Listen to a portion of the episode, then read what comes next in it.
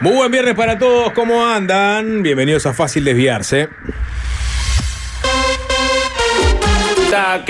Hola, Juanchi. Eh, Sapo, buenas tardes. Muy feliz que llega domingo. Eh, domingo. Hemos O sea, encontrado. además, si fuera domingo estaría muy deprimido. Primero porque estaríamos acá al aire. Y segundo porque ya mañana sería lunes y arranca la semana otra vez. ¿Qué elegís? Vos, vos ya pasaste por esta experiencia, de hecho. Sí. Trabajar 10 horas sábado y 10 horas domingo ¿Mm? y tener la semana libre o, o este ejemplo. ¡Pah! Eh, lo podemos conversar después de la ronda de saludos porque me parece que Se abre es todo una un propuesta tema muy interesante, muy interesante. A priori uno diría, dame 10 horas sábado y 10 horas domingo. Estás hablando de 20 horas contra ¿qué? 50. Claro, o sea, te, te reducí- redujiste a la mitad. Después es verdad que andás a contrapelo de, de- del resto del- de la gente. Pero bueno, pará, no quiero adelantarme. Quería decir que estoy muy feliz Ajá. de que sea viernes. Bien, perfecto. Muy feliz de que sea Muy viernes. Sí, sí. Contento. Sí, sí. Eh, eh, no, y un mes. ¿A un mes? ¿Cuánto vamos de que regresamos a leer? ¿Un mes? ¿Un mes y poco? ¿Un mes y poco? Sí. ¿Sí? Sí, claro, claro. sí, sí, claro. sí. Cinco semanas. Sí. Estoy muy cansado, ¿eh? Entonces por eso estoy feliz de que sea viernes. No me bajé los Listo. brazos. No, no, tranquilo. Bueno, dicho esto, buenas tardes para el señor arroba Alvin Green, FM adicto a la distorsión, el emperador de la consola persona que se ocupa de pilotar las tardes FM del sol. El todoterreno Nicolás Batalla, buenas tardes. ¿Qué dice Sapo? Con esa colita y a la camita. ¿Se acabó lo que se daba? Una lástima, me gustaba ese paso. Es viernes, sapo. Ese chiste. ¿Cómo anda, Jorge? Hola, Diegardo. Otro todoterreno. Buenas tardes para todos. 大背后。不打。Sobre esta letra, ¿no? O sea, conozco casi todos los términos, casi todo el argot de la, de, de la barra joven. ¿Qué es Pero hay un término que no entendí. Estos son lo- lo- los guachiturros, ¿no? No. Eh, ah, no, La es la Joaquín. Que la escuchamos otro día. Pero habla lo de, los, pasó. habla de los chetos y habla de los loros. ¿Quiénes son los loros? Los que, los que le cuentan todo lo que haces a la maestra. Sapo, te acaban de, de- O sea, eso, eso es pasar de eh, la cotorra por la cara. No, bueno, pero. Intentando buscar todos los chistes, ¿no? el- Porque si eh, preguntás quiénes son los loros y los loros es lo mismo de toda la vida, no, claramente no es lo mismo que otra No, vez. ya cambió, cambió. Claramente No es cambió, el no loro que de Ah, el nosotros. lorito. No, no, no es, No el es lorito eso. de la clase. No, El loro, el no. loro es el conversador. No, el loro era, como dice Jorge, el, el- el que el le iba a buchón. decir a la maestra. No seas el loro. buchón. A la maestra o a No, cualquiera, a un adulto. mí. El lorito sí. es el que habla, el que habla mucho. No era el botón. No, que yo acá soy me parece que están diciendo el Eso, eso es lorito. Mm. Porque Ajá. lo otro es no seas loro. Nunca ¿Eh? había escuchado usarlo con esa acepción. ¿El Diccionario loro? argentino. ¿Nunca? Sí. No, no, pero está. No digo que no exista, digo que yo nunca lo había pará, escuchado. es- estabas en 33 tampoco, que Sí. estabas en, en, en Vladivostok. No seas malo, Nico. Había O muchas sea, cosas loro. que no llegaban. Había una cortina de hierro, ¿verdad? No, ¿Eh? Pero separaba, digamos. Sí, es verdad que El- el resto de la formaba sociedad. parte del pacto de Varsovia, ¿no? 33. Diccionario, Chistines. diccionario argentino de El, modismo. el chistín. Eh, loro. Primera acepción. Esto es creado colaborativamente, les añado, ¿no?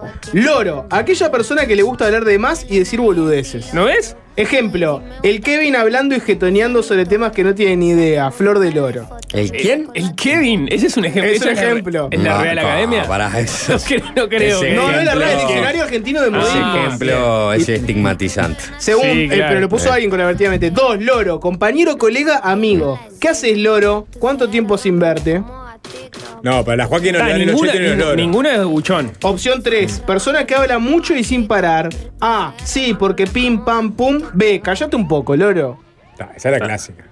No me van los chetos ni los loros. Bueno, ¿sabes qué? No me van los, los- no, no le van los parlanchines. No le van los. Los loros para mí es el. El chamullero. el chamullero. Chamullero. No le van los chamulleros. Está bien. ¿No? Sí, Pero de todas maneras, la, la- la acepción del oro como, como buchón. Sí. Vos, Jorge, sí la conocías. Sí, claro. Ah, está. Ah, capaz, capaz que era una ¿Qué? cuestión mon- montevideana. O no había buchones. También es verdad. 33. Es verdad. Ah, sí. Toda gente. Si yo me muy por leal. vos, Nicolás Batalla, digo en 33 no había No, buchones. No, había buchones. No, Está bien, buchón. puede, puede ser eso. Sí, eh, obviamente la gente se escandaliza con esta letra, ¿no? Ya nos pasó el otro día en la columna de Cristel, ¿no? Eh, le sale a todos el obispo Jaime Fuentes cuando escuchan este- estas, estos reggaetones absolutamente hipersexualizados. Sí, a mí, em, a mí no me importa la hipersexualización, me parece malísimo. Ah, pero eh, cada, cada cual tiene su gusto. Es, a mí eh, me divirtió el video del pedado parero y a muchos no les divirtió. El video del pelado palero. Yo creo que es viernes y La podemos. yo creo que el video del pelado palero hoy pide una escucha, No un sé. análisis. Mirá ¿no? que a mí, eh, La, la gente sabe de qué estábamos hablando. Exégesis. La exégesis del a pelado mí palero. el video del pedado parero me pareció muy divertido, pero eh, yo me hice cargo en mi propia red de comunicación. No quiero La trasladarle. transmisión huevo. ¿Eh? La- la web que no, salía por el ah, lado. Y no fue mi transmisión web de fácil desviarse, fue en mi, en mi Ok, cuen- ok, en mi cuenta de Este, Twitter. de- debatamos internamente. Y otra cosa. Ya, lo tiró. Ah, Y otra cosa. otra cosa. Y otra cosa. You got me otra cosa, Sí. ¿no? Y otra cosa. Dale un contexto de esto, Juanchi. Yo no voy a dar contexto. Yo quiero decir que el haberlo publicado me generó algunas críticas. La gran mayoría siguió el chiste del pelado palero, básicamente. Sí. Eh, la gran mayoría de los comentarios iban por ese lado, pero después otros estaban indignados porque por dos cosas. Porque entendía que eh, me había agarrado contra, eh, estaba tratando de ensuciar a toda una fuerza política, por decirlo de alguna manera. La peor cara del Frente Amplio. dijeron. Sí, ponele. Más dura. Y la otra, la otra posible era que estaba fomentando la violencia o la grieta, para utilizar ese término tan argentino que me rompe un poco los quinotos, pero eh, en fin, entonces había mucha gente que, que les indignó por eso, por esos dos canales. Hacerlo pasar en la mesa puede ser, Jorge. Sonó, sonó brevemente. Sonó brevemente. Está bien, está bien. El piñe quedó maravillado. Eh, tiene- eh, y si lo que sucedió fue que al haberlo publicado, yo lo tomé obviamente, ya venía, ¿no? Dando vueltas. Me gustó el video y lo publiqué. Y eh, mucha gente me mostró otra cantidad de videos. También, muy Ah, buenos. es como un- una serie. Hay una serie, tiene una cuenta de TikTok. Con pocos seguidores, aparentemente. Con lo cual, capaz que es un personaje. Claro, No, es un no, tráfico no. de TikTok. Perfectamente puede ser un personaje. No, no necesariamente estamos hablando de una persona con problemas de adicciones o con una, algún este, Ni siquiera, mental. No, y ni siquiera sabemos si en realidad es de algún partido o es del partido político que di- del que dice ser. que capaz que simplemente es un Podría humorista. ser un blef. Sí, o podría ser alguien este, fomentando eh, lo, lo- Lo contrario. eh, falsa bandera. Un, palero de falsa bandera. Un- exacto, exacto. De falsa bandera. Perfectamente, ¿eh? Es más, yo iría hasta por ese lado. Casi te lo digo así. Butaquera. Eh, mensajes. Los loros son los boquillas que Para después vos. no aguantan. Entre los nieris hay muchos que dicen que se la bancan, no tienen huevos y después cuando hay lío te demuestran que efectivamente no se la bancaban. Eso es un loro. Ahí está, ¿no? De Los buchones, entonces teníamos razón. Sí, al final era buchón. O sea, la Era, acepción original. era delator, claro. Pero no, no, Buchón, no. delator. Entonces, el loro es alguien que rehúsa de la violencia y quiere solucionar las cosas a través del diálogo. ¿Entendí mal?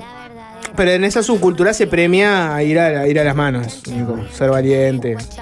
La resolución me- de me- conflicto directa. Eh, subió, el loro. El, loro sociólogo Jorge Valmeli contigo acá. Eh, te digo que el lorito subió, subió un escalón para No, mí. igual ¿eh? le acaba de dar una lección de calle a Nico.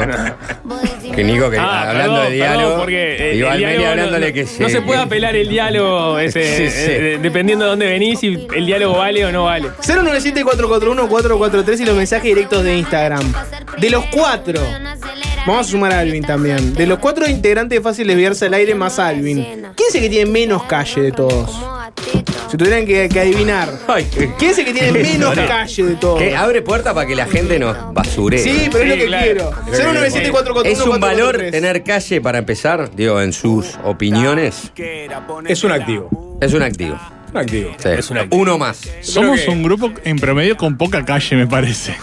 Bueno, Por eso me interesa que- dilucidar cuál es el que tiene menos. de ¿Qué lu- calle? de- vamos a ver si fuera Ah, el- ¿Qué calle? Si ¿Qué tenés ca- que no, preguntar no. qué es tener calle, No, no que calle. no, pero yo quiero saber con, con qué güeyes hablo también. ¿Qué calle? ¿Qué calle? Tener calle, ¿qué sapo, tener ¿Qué calle, sapo. Eh, No es, no es tener calle, eh. tener calle es tener calle. Es conocer gente, es haber estado en lugares, es haber es, estado. mane- es saber manejarte en situaciones. Sí. ¿no? No necesariamente Sí, es conocer sí, gente, sí, tener calle. sí, sí. No. sí, sí. Me gustó manejarte en situaciones. Manejarte, Es manejarte manejarte en situaciones. para No, mí es no, una pero no, no, no aprendés a manejarte en situaciones, no, no nacés con ese conocimiento. Ese conocimiento No, es lo experiencia. en base a la experiencia Claro. e interactuando con gente. Si yo Claro. una persona que tiene calle Exacto. acá y tenés que, gente- tenés que interactuar. Para tener calle tenés que Claro. dialogar, hablar. Y esa vez, por tener calle, evitaste Exacto. que te cagaran a palo. Exacto. Sí, pero lo ¿Eh? que les iba a decir es, si vos agarras una Por tener que calle, acá, descubriste el lugar. Conseguiste aquello. eh, exacto. Bueno. ¿No? Y así, Todo lo reducís y a así eso. podés seguir ¿No? un montón de situaciones. Pero hoy ya eso no es tener calle, es tener En- celular. tener calle, y el, y el número correcto. Sí, no, hoy ya es, es totalmente, ¿verdad? Pero digo. En es- otra época sí. Mm, Sí. Pero roce, decir- roce con gente eh, muy distinta también. Sí. Yo le saco lo que dice el sapo de conocer gente, porque una persona que tiene calle, si tiene calle acá, yo lo suelto en otro país, y si tiene calle, tiene una serie de habilidades que le permiten evitar cosas por más que no pero- conozca a pero el nadie. idioma eso puede te- ser un problema. Pero eso te lo dio. Sí, la- si las interacciones el previas. Claro, en algunos países de África te puede llegar Bueno, a estamos- La verdad que tengo calle, pero no me estoy entendiendo con los, con los kazajos. El que ¿no? tiene calle, el que tiene calle en Montevideo, capaz que si lo pones con unos piratas somalíes, no desactiva esa situación. No. Está bien, capaz no la no. desactiva. Pero tiene más chance de pronto que este que una persona que sus círculos son muy reducidos y los espacios que curte son muy pocos, ¿no? Exacto. No, o la persona ha tenido. Cuanto más roce tenés, más posibilidades tenés. Y eso incluye Sí, conocer gente. ¿Eh? Eso incluye conocer gente. Es clave con Y tener otra mirada. Sí, clave con eso. Sí, sí. Dame Eh, mensaje, sapo. Dame mensaje. eh, Batalla. Artesiano, por ejemplo. Artesiano es una a persona ver, con ¿quién es- mucha calle. ¿Quién es el uruguayo conocido con más calle de todos? Sí, ¿Eh? ¿quién es ¿Cuál el, es el uruguayo calle? conocido con más calle de todos? El Fibra tiene calle. No, no, no ahora, ¿no? Pero Ahora, No, ahora ahora. Su nombre Eh, ahora tiene un patio, capaz. me llaman calle. Sí. paréntesis, calle. paréntesis. Astesiano tiene apodo, es el Fibra. Mm. Nico Batalla es Nico Batalla. Álvaro Sí, de la Rosa es Alvin, no Nunca sé si cuenta. caló un sobrenombre. Juanchi, Juanchi, o sea, yo soy Jorge. Sapo es el único que tiene un apodo que hasta podría ser, ¿no? Podría ser trans. El sapo, claro. Andala con el sapo. Sí. Eh, aparte no es un apodo, no digamos, sé, estoy pensando así nomás, mirá. eh, El Fibra es un apodo de alguien con calle. Tiro, bueno, acá empieza a caer nombres, ¿no? Batalla tremendo Eh, nene de pecho. Richard Reed tiene calle. Richard, mira. Cachetes persas se re- repitió dos veces. Cachetes el, el Boca. Arias se repitió dos veces. Claro. Sí, bueno, está, ya hemos empezado. Bueno, pero estamos- Vamos a arrancar porque ahí, Boca ahí Arias. en la lista es interminable. Sí. Hay que armar un Dream Team de, de, de- de calle. Sí, 11 jugadores. Los 11 se le tengo más calle. Van al Mundial de Calle del Mundo. Ay, qué lindo. ¿Eh? El mundial de Claro. calle. Sí, además del Mundial de Calle necesitamos hacer los 11 con más calle en nuestra selección. No está mal. Eh, nuestra selección del- en el Mundial de Calle. Si qué tener lindo el Mundial de Calle, ¿no? Uy, qué lindo. Porque- y para televisarlo todo, ¿no? Porque. o sea, Sí. y que Eh, Pero te- ¿cuál sería el, el- ¿Cuáles son situaciones, Claro. son situaciones. Es como un reality. Sí, sí, sí. Sí. sí. Te largan y vos tenés que resolver. Claro, está de pronto hay en un bar, hay eh, un- eh, unos mafiosos rusos, ¿viste? Y ahí estás compitiendo en el grupo. Está lo que tienen calle Uruguay, lo que tienen calle de, de Ar- Argentina y lo que tienen calle de, de- de Australia. Y ahí van, empiezan a suceder situaciones. Eh, Me parece, lo- me parece entretenido. es entretenido. Sí, sí, sí. sí. Siento que como en el Eh, fútbol, Uruguay picaría alto ahí. Somos un país que puede picar alto ahí. En, el, en el calle. El argentino también. Y el, el brasilero con calle es un peligro. El brasilero con calle es un peligro. Ah, yo, ese creo que Yo te lo decir- camina todo. Por eso, es El muy, es brasileño muy con calle. peligroso. Es muy peligroso. Mira, yo te voy a decir, quién, eh, para mí hay algunos que para mí son imbatibles. El asiático con calle. Bueno, el asiático. Y bueno, estoy sí, generalizando. Pero, No. pero, pero ese, pero ese es muy Estoy generalizando. Pero yo- no es un país, yo ¿no? El asiático no Ah, es un bien, país. le voy a poner. Los filipinos. El filipino. El El filipino filipino con calle. Pa. Gracias. El filipino con calle. Sí. Pa. A ver, tener calle es poder entrar a Manila, que creo, no sé si abierto, el, el boliche que está enfrente al puerto, y manejarte y, y cerrar el bar. Eso es tener calle. Sí, ¿No? coincido. Y, y ahí están, fili- están los filipinos. Sí, sí, sí. El asiático, como Ahí, dice en Juanchi, cuclilla como gaviota. Es muy fuerte y se hace muy fuerte porque Por es trotamundo. contrapartida. El filipino tiene te voy a calle, tiene decir, mar, ¿no? El que menos, el que, claro, el que menos tiene calle. El suizo. El suizo no. Ah, el suizo. Sí. el, el belga. El canadiense. Sí, sí. El canadiense no tiene calle. El canadiense El canadiense tiene cero calle. Puede ser. Bueno, sí. Mirá que igual son tipos duros los canadienses, ¿eh? inviernos fríos, muy fríos. Pero no tienen calle. pero no tienen calle. No tienen calle. Eh, chupan mucho. Mucho. Sí, capaz Pero- que te- pero- capaz- en esa no prueba puntual calle. que es tipo El resistencia en el mostrador. Sí, resistente demostrador el canadiense. Ahí eh, capaz que sí. Es, es de, ese- de esos medio imbatibles. Y el mexicano con el calle, danés. ese es otra No, potencia. Sí, claro. También. Ese, Sí. ese es muy peligroso Ese por la podio. Yo creo que Sí, pero, pero, pero, ah, pero, grandes, pero calzado cualquiera metro- tiene calle. Pará, esto no, acá, por ejemplo. No, no, Eliminá el factor calzado. No, no, claro. Porque ¿No? la calle también está en, en- en cómo uno se maneja con las limitaciones propias. Sí. No usas un bufo, eh, sos malo peleando. Claro. O sea, Eh, no, Tenés que proyectar en- que en sos bueno punto- peleando. para En el punto ¿Eh? de Tenés que partida. proyectar que sos bueno peleando. Pa- pa- tener- pa- pa- Tenés que tener la ¿no? habilidad para salvar tu pellejo, descomprimir situaciones o conseguir cosas que querías conseguir. Claro, por eso en en, el un contexto eh, desafiante. Sí. En el punto de partida no tenés, no tenés que tener armas, pero si la conseguís en el camino, No, eso, es parte de tener calle. Es parte de tener calle. Sí. Sí, sí. Sí. Bueno, ¿y ¿Cuándo se le va a jugar a, a rankear a este grupo? Hay varios. Muchos me apuntan a mí como el que tiene menos calle. Para la audiencia yo proyecto el que tiene ¿Y menos ustedes calle. qué piensan? Valmeli menos, ca- menos calle que una chancleta. Valmeli el otro día te pidieron dos pesos y saliste corriendo. O sea, Valmedi, yo ya le dije el otro día, es una persona que no, no le gusta la, la interacción con A- los abo- vecinos. Aborrece, aborrece Entonces, el- lo popular. Claro, Claro. Si, sos, si sos asocial. Es asocial, eh, es- eh, eh, difícil. Es difícil. Es Es difícil. difícil. Es difícil. Ya lo escuché diciendo Ah. que, no, que no, no aceptaría este, la comida de, de- de un vecino.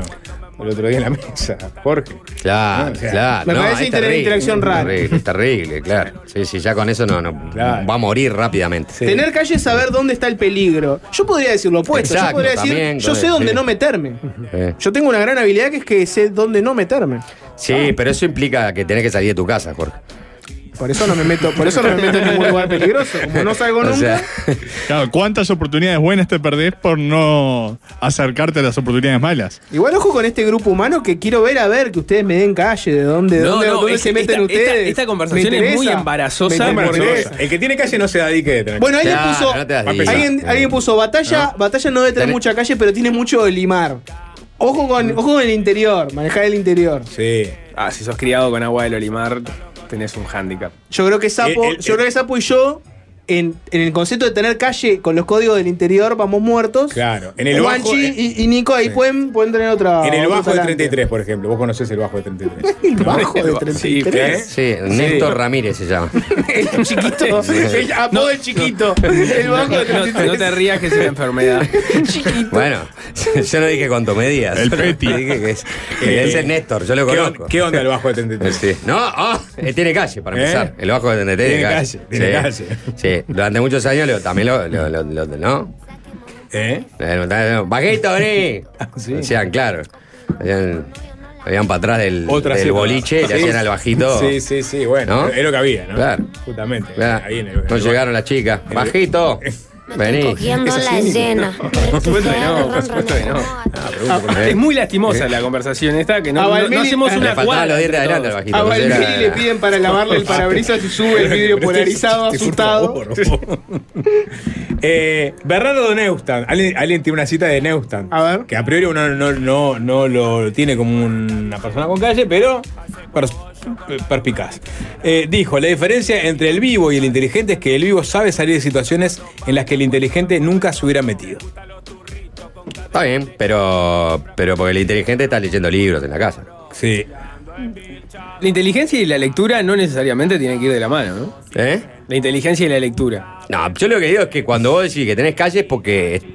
Este, Eh, o sea, el que- el que tenés no es que te ten- podés tenés que estar ahí. No, no, no, No, es es. lo que digo, no te que tengo Tenés calle. que estar ahí. Claro, lo tenés que ahí, curtir y ahí. sobrevivir. Sí, está, tenés que estar ahí. No, no, no es que no. yo digo, ah, ve, No, no, no, no. Puedo no, elegir. Claro, no. Nunca asumí un riesgo. Claro, puedo elegir. Eh, no, si eh, soy inteligente, no. Eh, eh, el vivo inteligente está bien lo que dice Neustadt, pero yo creo que es, eh, justamente. No aplica a, a la persona que, que tiene que tener calle porque no le queda otra. El no que le queda nunca- otra, claro. El que Este, nunca se tuvo que subir al ring no sabe pegar piñazos. apli- aplicaría, si en el, en el sentido que dice Neustadt, que eh, el inteligente evita, ¿no?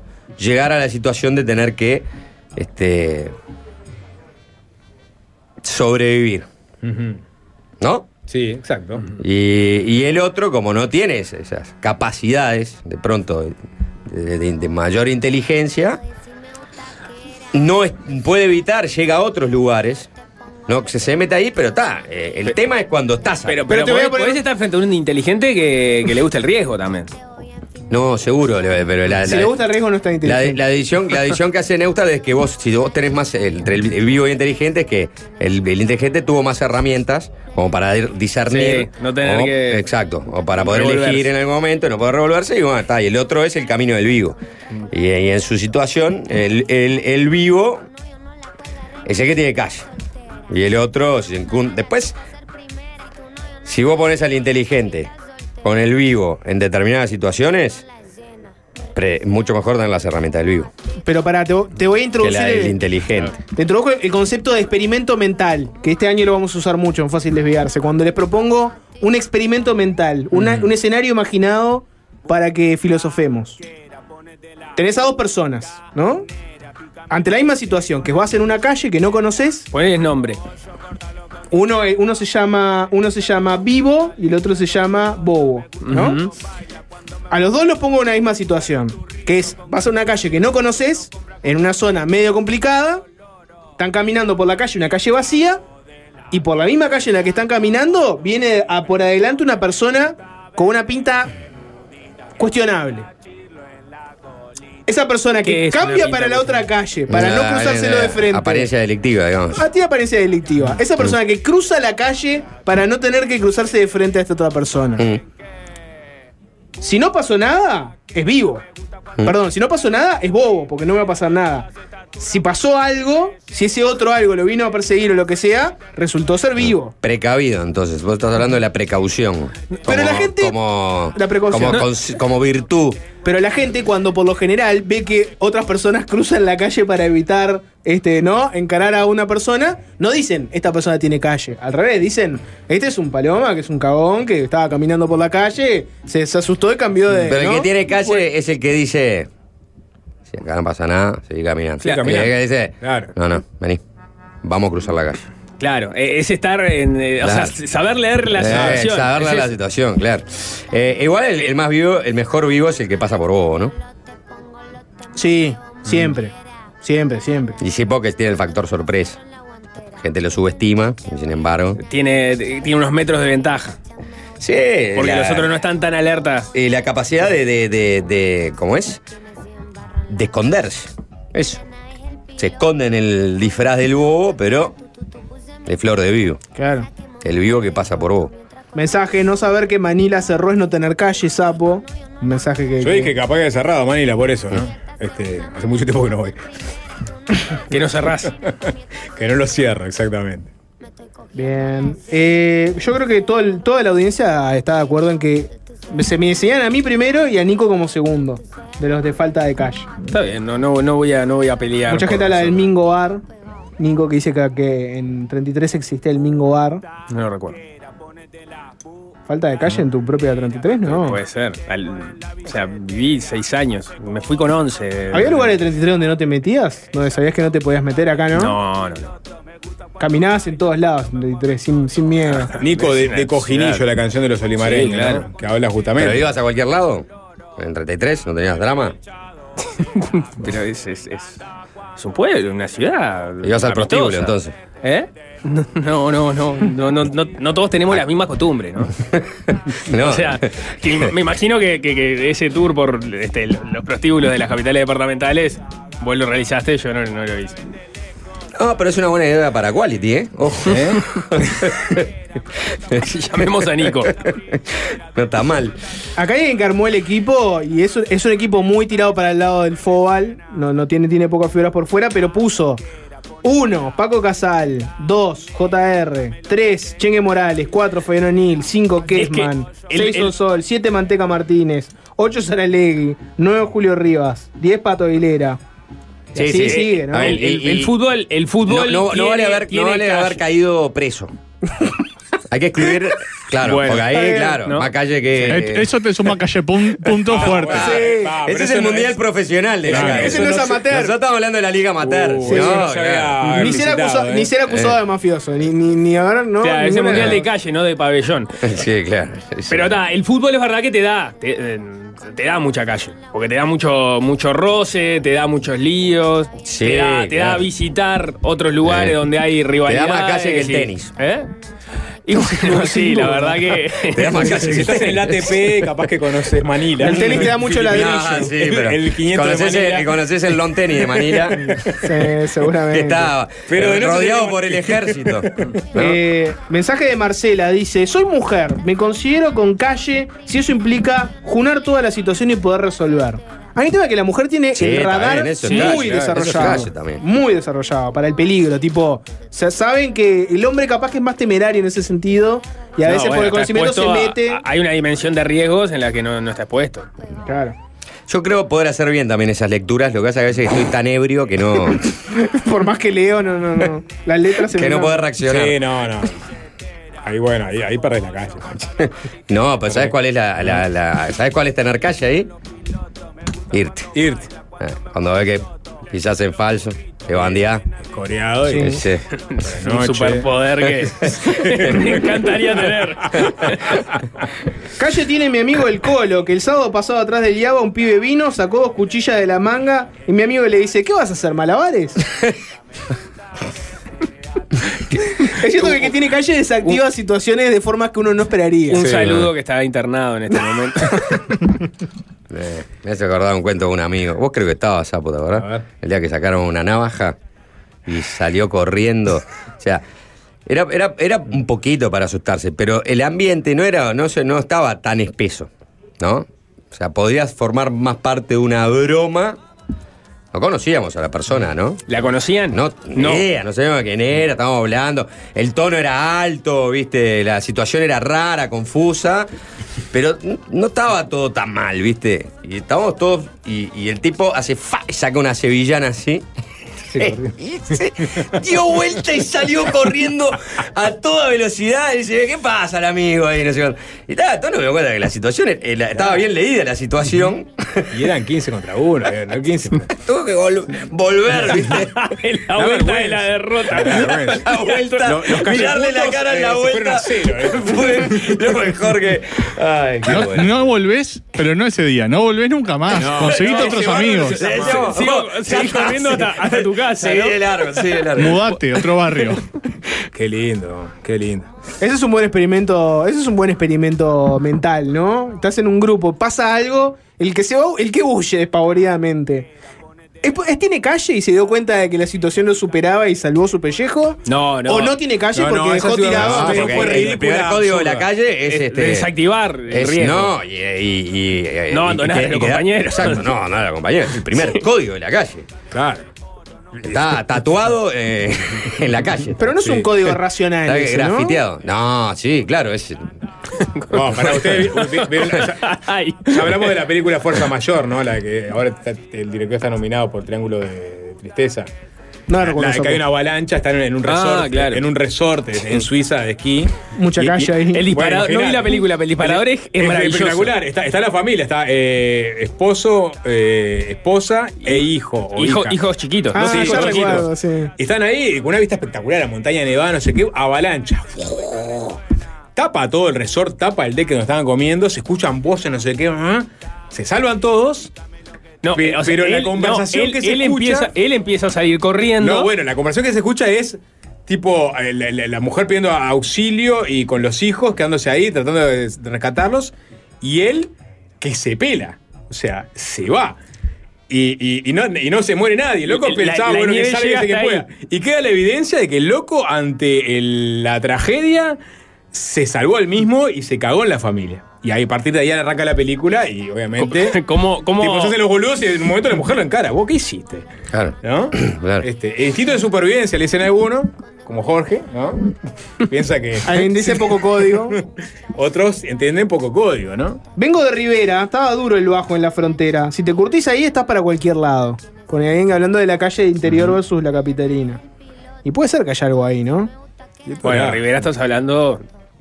O sea, si mirás los números de homicidios, por ejemplo, en este momento, no son los mismos que de 33. No, no, no, no. Si vamos al bajo de 33, es cierto que es muy tranquilo, ¿no? En fin, nada. calle. sí que cacaré y no aguanta nada. Alguien Quedó colgado con volviendo con esa. Cambia con el tema del loro. Esa me gusta, ¿no? ¿Cuál es el más loro de todos? El que cacarea y no pasa nada. Sí.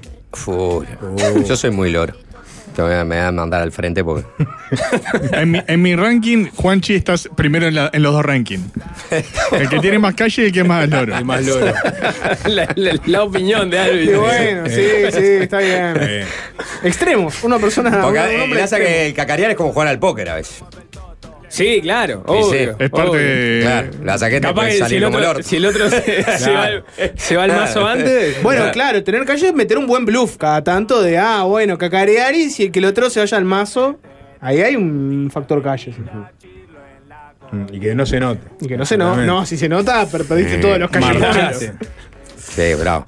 Vamos. Bueno, ¿qué acá hace- hacemos un poco de música y tenemos por lo pronto dos temas para tocar. Sí, sí, sí. claro. Uno es el regreso de la RUC, que desde las 11 de la Mm. mañana hay mensajes que dicen quiero que vuelva la RUC, exijo que vuelva la RUC. Hay una promo de la RUC, ¿eh? Somos la barra de la RUC. Hoy va a volver la RUC. Mucha Eh. gente pregunta qué va a pasar hoy. 99.5. Bueno, eh, en principio no hay novedades.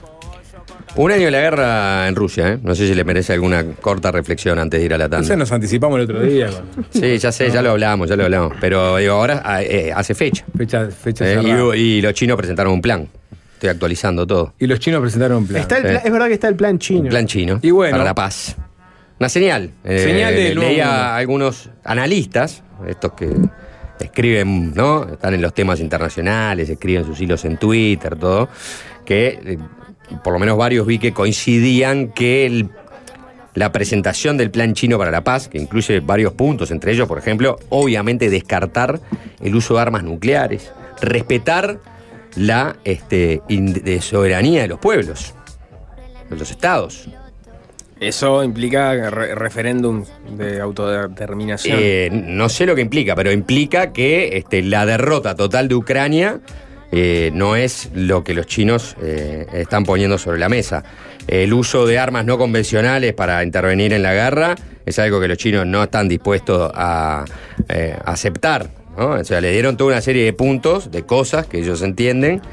La gran mayoría, la lectura era que, o por lo menos esto que digo que co- coincidían sus opiniones, la lectura era que China le había este, mandado una señal a Putin. Vos, mirá que ya está con el tema de la guerra, ¿no? Empecemos a buscarle la vuelta. Otros también decían, sí, pero este es el clásico. China dice, vamos a buscarle la vuelta y por atrás sigue siendo socio de Rusia, ¿viste? Probando drones en la guerra. ¿no? Sí, ¿Eh?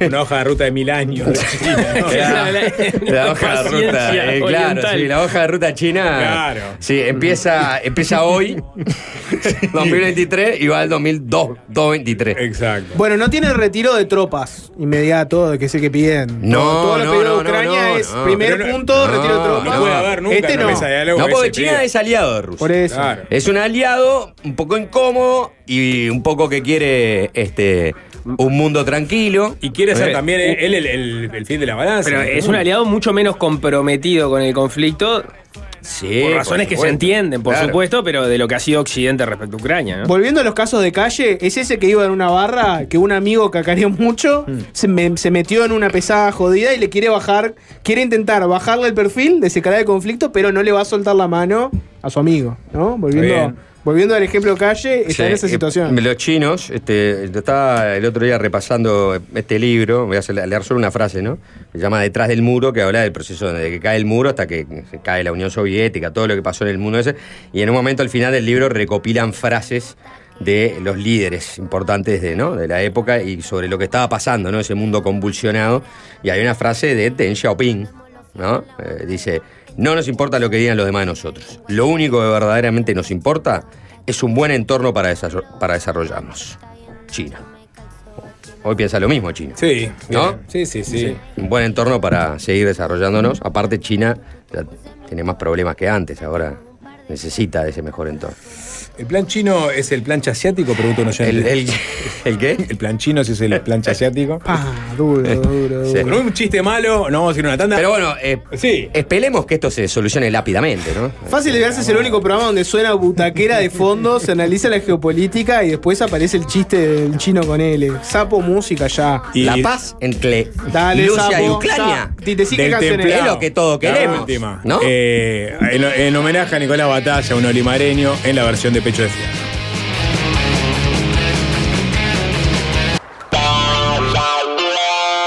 Fácil desviarse.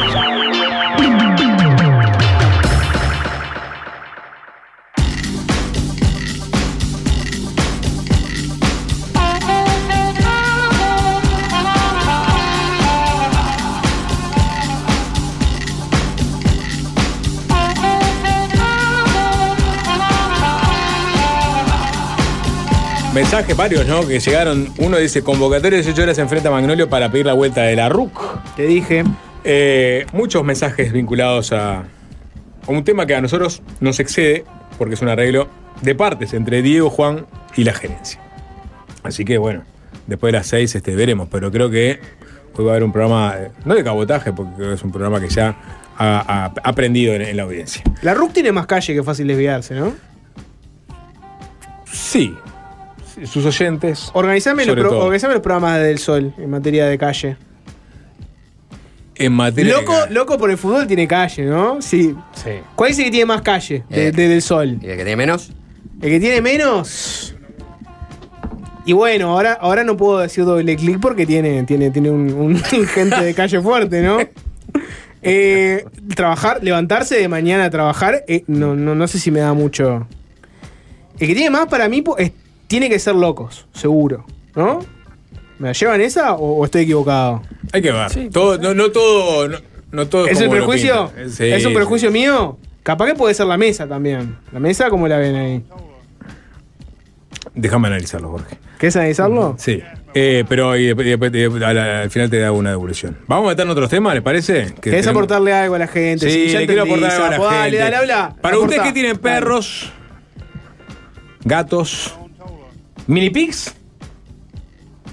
Vamos a hacer una nota sobre mini pigs hoy. Hoy hay una nota no. sobre mini pigs. Quiero que lo sepan. Para el que recuerda eh, el artículo que leímos hace un tiempo sobre un, un fraude en el mundo del mini pig, bueno, hoy vamos a hablar con una criadora de mini pigs. Eh, pero ahora vamos a hablar de mascotas y, y de disposiciones nuevas, en realidad no tan nuevas, pero que se están reglamentando vinculadas a eh, la castración de animales. Yo le pregunto, ¿las gónadas Mm. de los animales de compañía son una bandera a defender? Mm, ¿El Estado tiene derecho a meterse con las gónadas de sus mascotas? El Estado tiene derecho a meterse en casi todo siempre y cuando lo justifique muy bien. Bueno, hacia, hacia ahí vamos. Vos decías, no, no, no es necesariamente Juanchi ya se nuevo. brotó. Se brotó. Juanchi, está brotado. Pa. El Estado tiene siempre vos. Gracias. ¿Qué, ¿Cómo anda Benito? Casi todo. ¿Eh? Casi ¿Qué todo. haces, Joseph? El Estado en ¿Qué todo. Dije casi todo. Pero siempre hay una justificación para Ilich todo. Ulyanov. Casi siempre hay una justificación. El Estado se vive metiendo en, la- en la- los asuntos de- de- privados de las personas y. y Sí, los claro, el. Estado pero- mercado que nos ¿no? atraviesa el Estado. Para Pero, empezar, viene a, viene a cobrarnos impuestos. Bueno, entonces está. O sea que lo primero que se mete con tus ingresos. Lo que hay que hacer es que lo- pedirle que lo justifique muy bien. Y en tu caso, ahí tomar una decisión. ¿No? Si, si vamos a defender. O sea, por contarle un ejemplo- buen No, pero argumento, arrancás- dejás hasta que vayan arrancás- hasta los huevitos de tu perro. Eh, claro, eh, vos arrancás diciendo, el Estado tiene el derecho de meterse en todo. Yo No, diría, no. Dije que el Estado se mete en el casi Estado todo. no tiene el derecho de meterse en todo. Eso sería, Yo la- dije esa es la diferencia esencial entre nosotros dos. Pero no dijo el derecho, yo no dije el derecho, dije el Estado se mete en casi todo. No, no, no. No, se puede meter, no, se puede meter en casi todo. Se puede meter en casi todo siempre. Fue una expresión de deseo Siempre y cuando. Eh, eh, lo justifique yo, muy bien. siempre diría, el Estado no puede meterse en todo. Eh, yo dije el Estado puede meterse en casi todo siempre, siempre y cuando lo justifique. Es una cosa que vos no compartís. Igual a partir de la, No, a partir No, de la pregunta de. Nico, ah, yo creo que hay, hay algunas cosas donde la gente es muy reacia que se- no se metan con esto. Las mascotas, Tu tinte autoritario igual me, me chocó un poco. las mascotas son un tema donde la gente es muy celosa y no quiere que nadie se meta con nadie se meta con mis mascotas.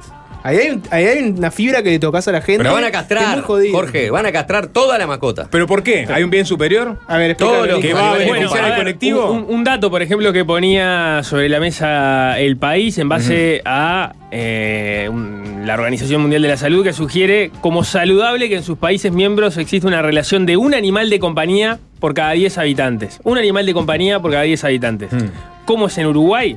Si tomás eh, como dato el último, este, la última estimación poblacional, que es de 2018, bueno, en Uruguay existiría por lo menos un animal por cada 1,70, 1,80 personas. O sea, hay una superpoblación de perros y gatos, sobre todo de perros, en Uruguay. Callejeros, ¿no? No, bueno, el, el dato es, es- es genérico. Está bueno, pero. Justamente, te- cuando ¿No? ¿No? estás bien controlado el tema de los animales domésticos, o, los que están en, en las casas, es que surgen. Se te dispara la cantidad Claro, de pero no, ta- no necesariamente pueden, tienen que ser callejeros, puede haber gente que tiene muchos, acumula perros en, en su casa, o, en, o en su campo, donde sea. La cuestión es, en la LUC, o sea, en 2020 se había establecido la obligatoriedad de la castración de los animales, no estaba reglamentado todavía y ahora el Poder Ejecutivo firmó un decreto hace algunos días, nomás donde, para empezar, reconoce la situación crítica que hay en torno a la población de canes y felinos.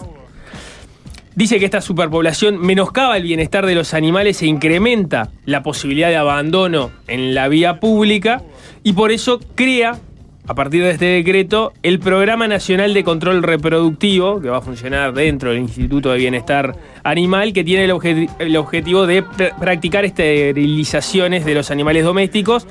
Implica también el chipeo e identificación en el registro de los animales de compañía. O sea, algo que ya estaba establecido, pero que le faltaba por lo pronto la fiscalización y ahora se da un paso más porque se crea este programa a partir del cual se va a poder eh, llevar adelante e instrumentar las sanciones, por ejemplo, a quienes no cumplan la obligación de esterilización que está vigente desde la LUC, o sea, Claro. julio de 2020. Porque el, el- el chipeo está, estaba vigente, la obligatoriedad del chipeo estaba vigente en 2017, creo. Claro. Había sido un fracaso, ¿no? Eh, Porque no había forma bueno, de fiscalizar. Lo, lo que dicen, por ejemplo, hoy, hoy en, en Doble Clic, Juanchi y Lucía conversaban con Gastón Cosia, que es consultor en tenencia responsable y bienestar animal de, de presidencia, y él decía están cerca de los 100.000 chips.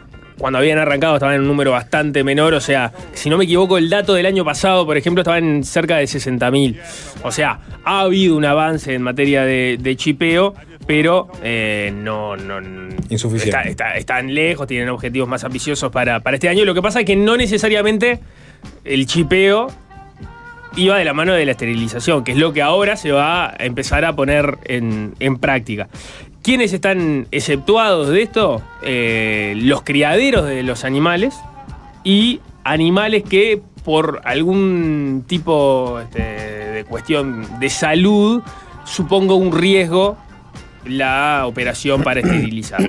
digamos, Sí, básicamente. hay excepciones. Esas son las dos excepciones. Criadero o por razones de salud de- del Mm. animal que tiene que estar certificada por el veterinario. Si no, Sí, sí, sí. Lo que, la, la obligación Decían es también, este, ta- castrar.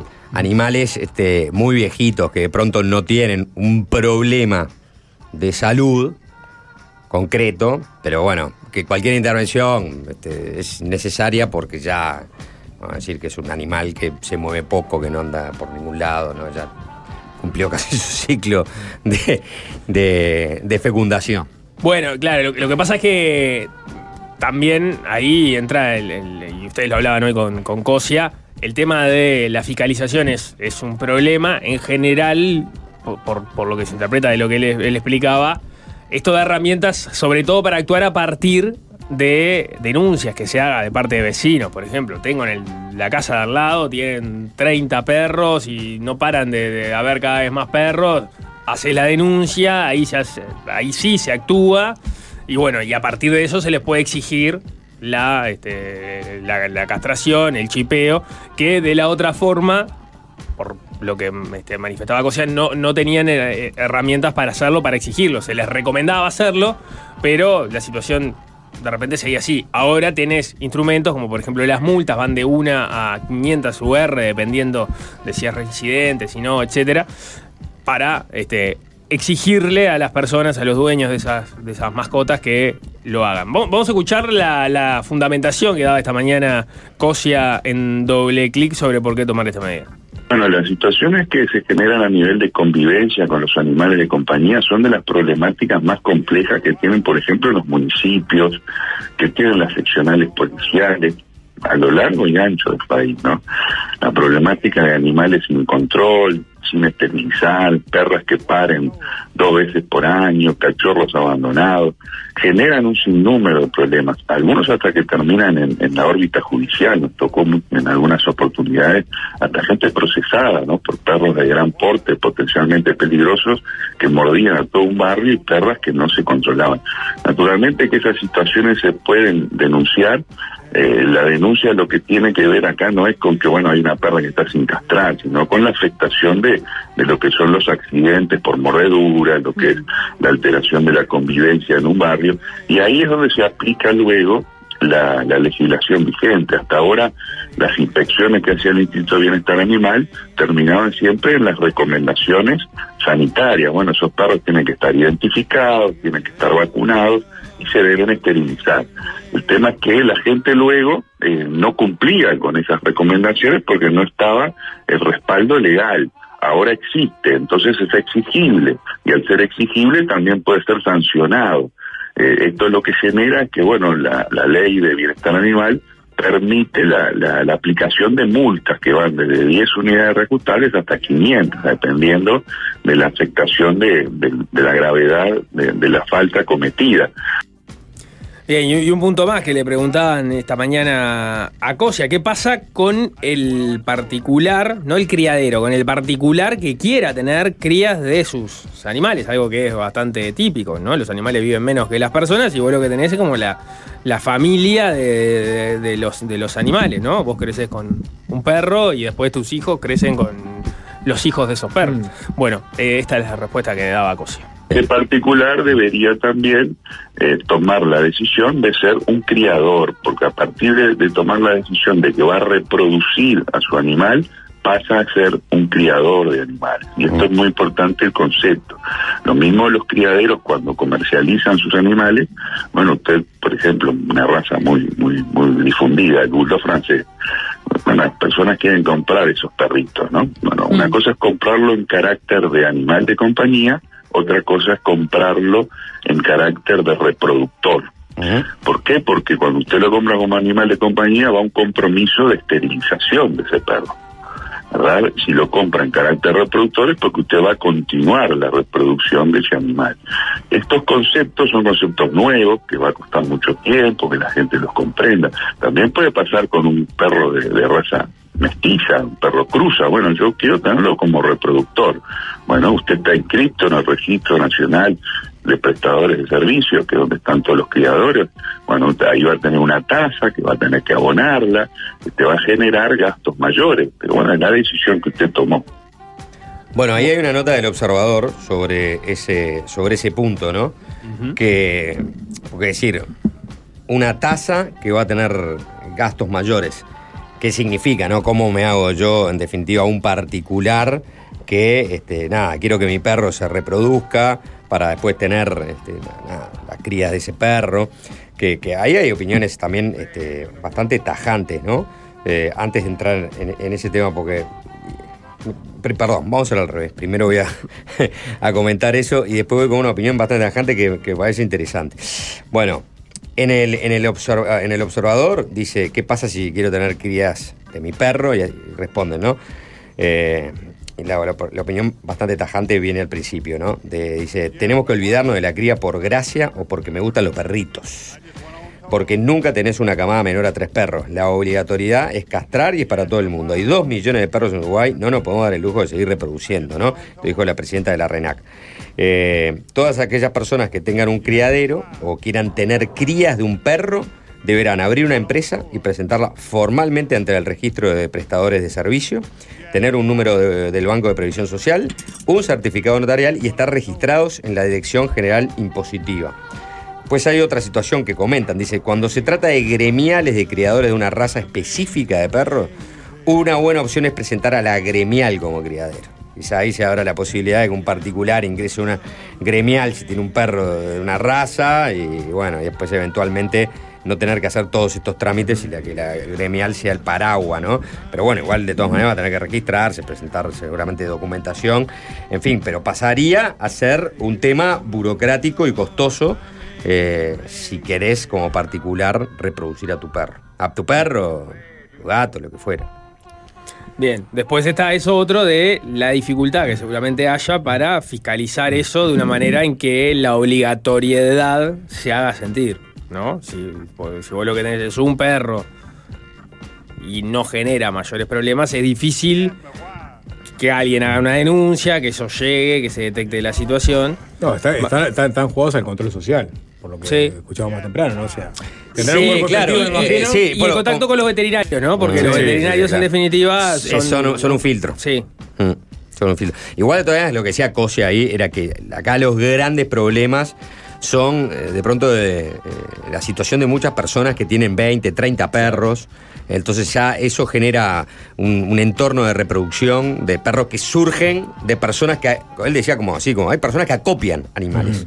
Van y los van llevando, van llevando, después tienen 20, 30 perros y eso van reproduciendo más y más y más y así se empiezan a generar las poblaciones, este, de, de- de- de- las sobrepoblaciones y la cantidad de perros este, sin dueños. Gatos lo mismo. ¿no? Bueno, y los gatos Sí. lo mismo. Eh, no sé si el, el- el- el contexto de los números de la cantidad de animales de compañía en Uruguay, que son 2.600.000. Ese número no lo había llegado a mencionar. Mencioné la, la relación, este, la relación con habitantes. Claro, bueno, sí, claro. La, recomendación eh, internacional, los países que han controlado las poblaciones, es un animal de compañía cada 10 personas. Y acá, fíjate que estamos en una relación casi de uno a uno. Sí. Eh, ahora, y la pregunta inicial que, que- que proponía Nico, ¿no? De, de permitirle que el esta- al Estado que se meta con las gónoda- gónadas de nuestras mascotas. Mm, mm, mm. Ahora que tiene, tenemos un contexto, ¿no? De por qué el Estado decide eh, pedirle a la gente que castren a sus mascotas, ¿no? Bueno, yo de la perspectiva más eh, radical animalista, diría que esto es como este, pensar, es como la política que aplicaron los chinos de un solo hijo en algún momento. Es exactamente lo mismo. el, el Estado limitando tu biología, tu, tu- tu posibilidad de reproducirte. Tu ¿eh? planificación Tu familiar. Planificación Claro. familiar, exacto. Sí, sí. Es- O sea, es una, es una disposición claramente eh, totalitaria. totalitaria. Totalitaria. Totalitaria. Ah, claro, porque el totalitarismo no, eh, es menos grave porque se trata de los animales. No, bueno, creo que, que, que profundice más en eso de totalitario. O sea, ¿No te parece totalitario? Me parece impla- o sea, que inapli- si- inapplicable, le- me parece. Tengo que, Más tengo que totalitario, ca- inapplicable, Castrar a, a- con la mayoría de las leyes este Castrar a mi animal por eh, la irresponsabilidad de los otros. Entonces la solución es que todos castren. Es verdad que es mejor para el animal por tema de salud, está bien, pongámosle que sí. eh, pero Perdón, la ¿qué? castración va, de bolsillo de. No, no es gratuita. No, hay. El- el- si lo haces con veterinarios, no, pero esto se trabaja con las intendencias y hay castraciones gratuitas. Sí. O Sí, sea, no, no, no vas a ir a, un veterinario y te lo va a castrar gratuitamente, Claro. pero ya se han hecho más de 50.000 castraciones gratuitas. Tenés que contactarte con los Está servicios. el castramóvil que pasa por tu barrio y, Y- lo llevas, digamos. sí. ¿no? Una cosa así. A veces castró a algún señor. Castro. Oh, ¿Cómo ¿Qué haces, haces? Castro? Oye, Castro. ¿Cómo? No. La. ¿Y con tu mascota cómo haces, Castro? Eh, Pará, No. eh, pará. Y lo, y lo otro, este. Lo que pasa es que es clave. el- ¿Qué eh, opina la gente? Dame la opinión de la gente. no, yo, pero una ver, yo quiero ver a la gente. eh, es totalitario. Es Eh, un como si, ¿no? Porque hacemos como si fuera obligatorio. En realidad no hay un control para que efectivamente eso se pueda poner en la práctica, pero te da la herramienta para exigirle a quien está teniendo conductas que, que se vuelven nocivas a- a- ante una denuncia, que seguramente tampoco van a todas las denuncias, No. se van las denuncias, este, la- las priorizarán, por lo menos es lo que están haciendo ahora. Y, y a partir de ahí le podés exigir que lo hagan porque tenés una, regla- una- una ley y una- el problema- clara. el problema Una ley para- para no atacar es, ese problema de los Exacto. 40 perros no por es casa. el, el, el, el- No el one perro per child. Claro, exacto. No, Ese no, no es el problema. Pero El entra el Juan Perro para Child en la, en la bolsa, porque Exacto. a mí me- la ley dice que yo tengo que castrar Y a sí. mi gata y que tengo que pagar Y sí. si quiero que tenga este cría y tengo que inscribirme como criador. Y bueno. eso me sale al año cuánto?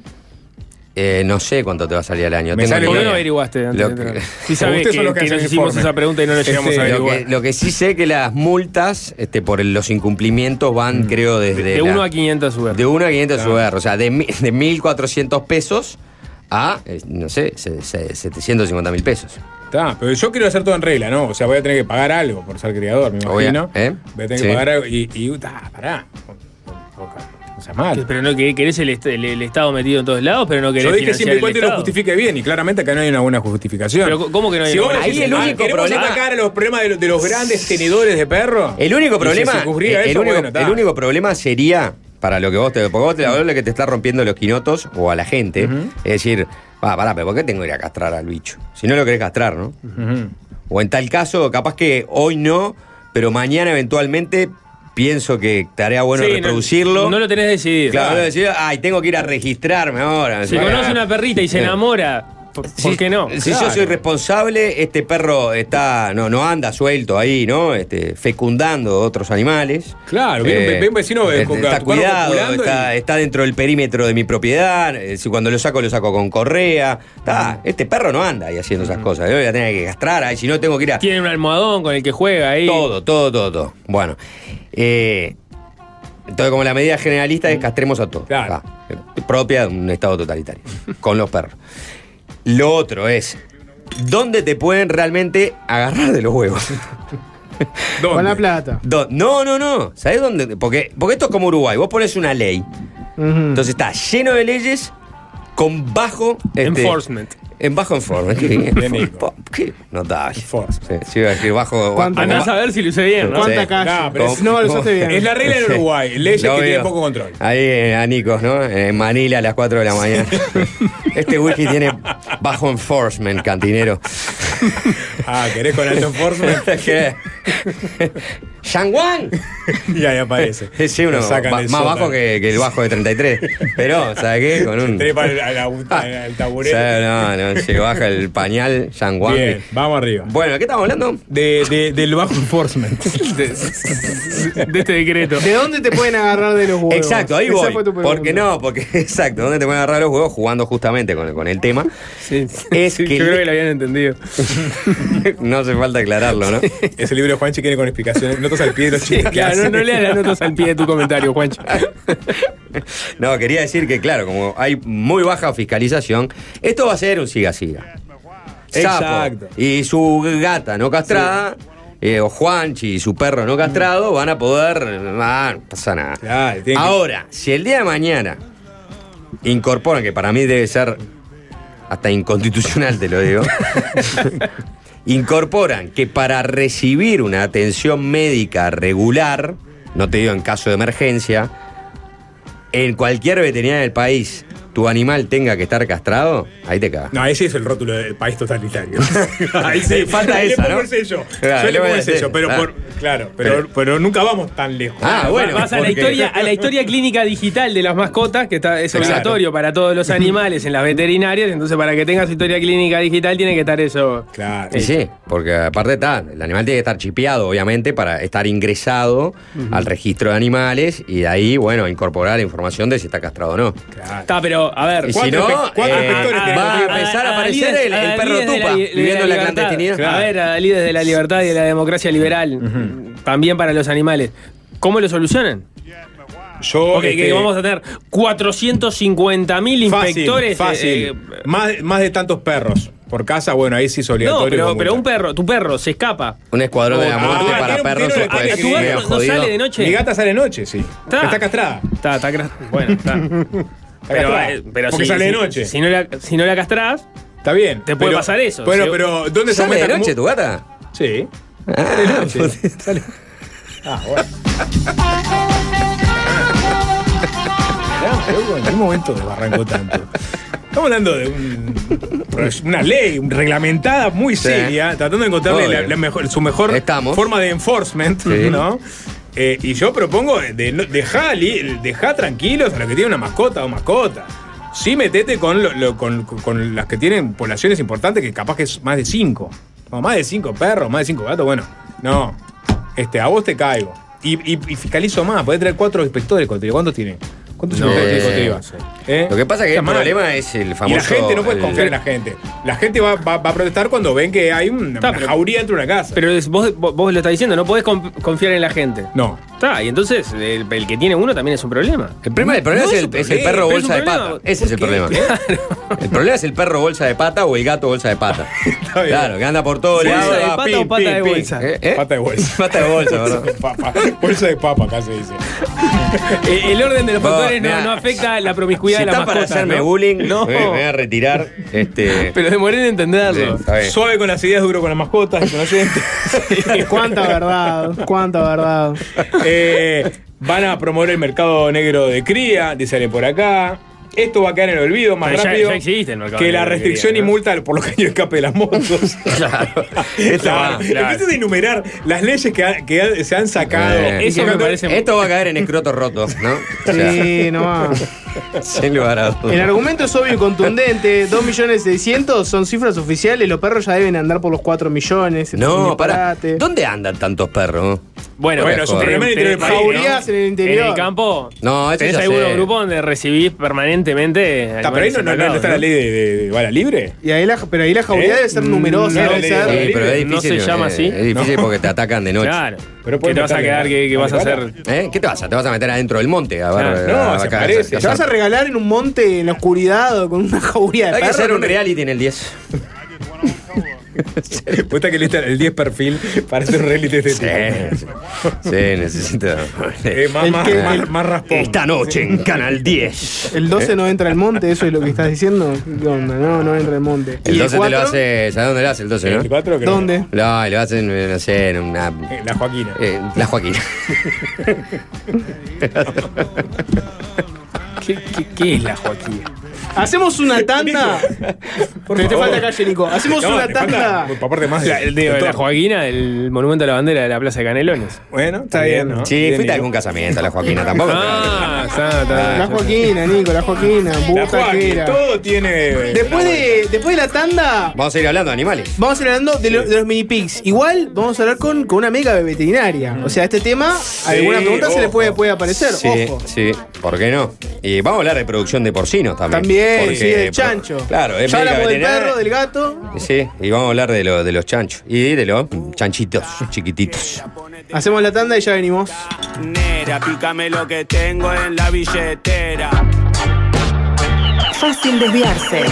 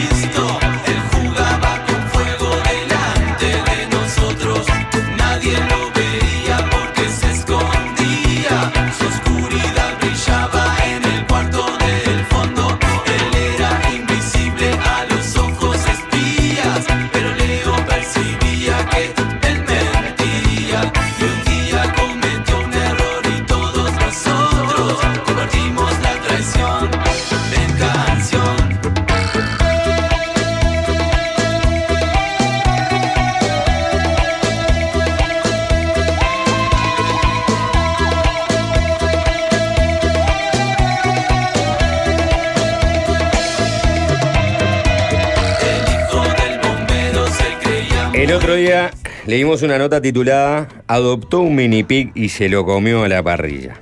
En Argentina, ¿dónde más? Una mujer puso en adopción a su mascota mini pig porque ya no lo podía tener. Un hombre dio un paso al frente y dijo que podía hacerse cargo de la chanchita, Roma, se llamaba la chanchita. Y, y en un principio parecía que sí, ¿no? Llegó a enviar videos de sus hijas jugando con la, con la mini pig. Sin embargo, luego apareció un audio de uno de los conocidos del hombre contando que la había adoptado en realidad para hacerla a la parrilla. La antigua dueña de la chanchita contactó al hombre que le dijo que la mini pig ya no estaba en este plano.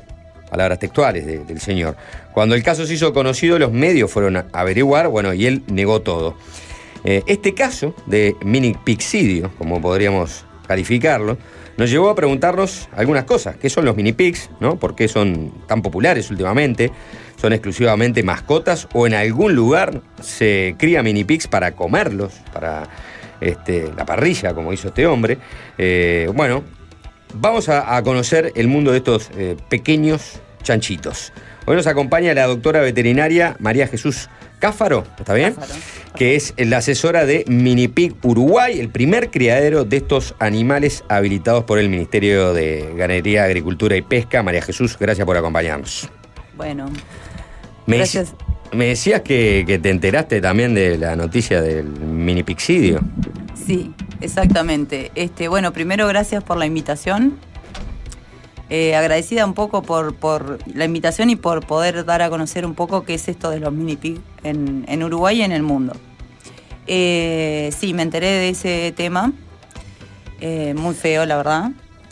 Eh, No son para comer. No son para comer, como tú lo dijiste, si se puede criar mini pig para comer, no. Si se crían, se crían cerdos para la alimentación, que es una producción respetada por todos también, como carne de vaca, caballo en algunos países, en otros se comen otro tipo de especies, pero bueno, en Uruguay el cerdo sí hay una línea que es para comer, pero mini pig es suinos de compañía, le llamo yo, porque a veces un poco se ha confundido si es este si es para comer o si es realmente y qué características tiene como animal de compañía que tiene muchas cualidades es, es diferente a un perro Ya totalmente. vamos a hablar de las cualidades del, del minipig Exacto. como, como animal de compañía. Antes me gustaría saber, para ir a- Eh. a- desde, lo, desde, el, desde el árbol hasta la, hasta la, hasta la rama.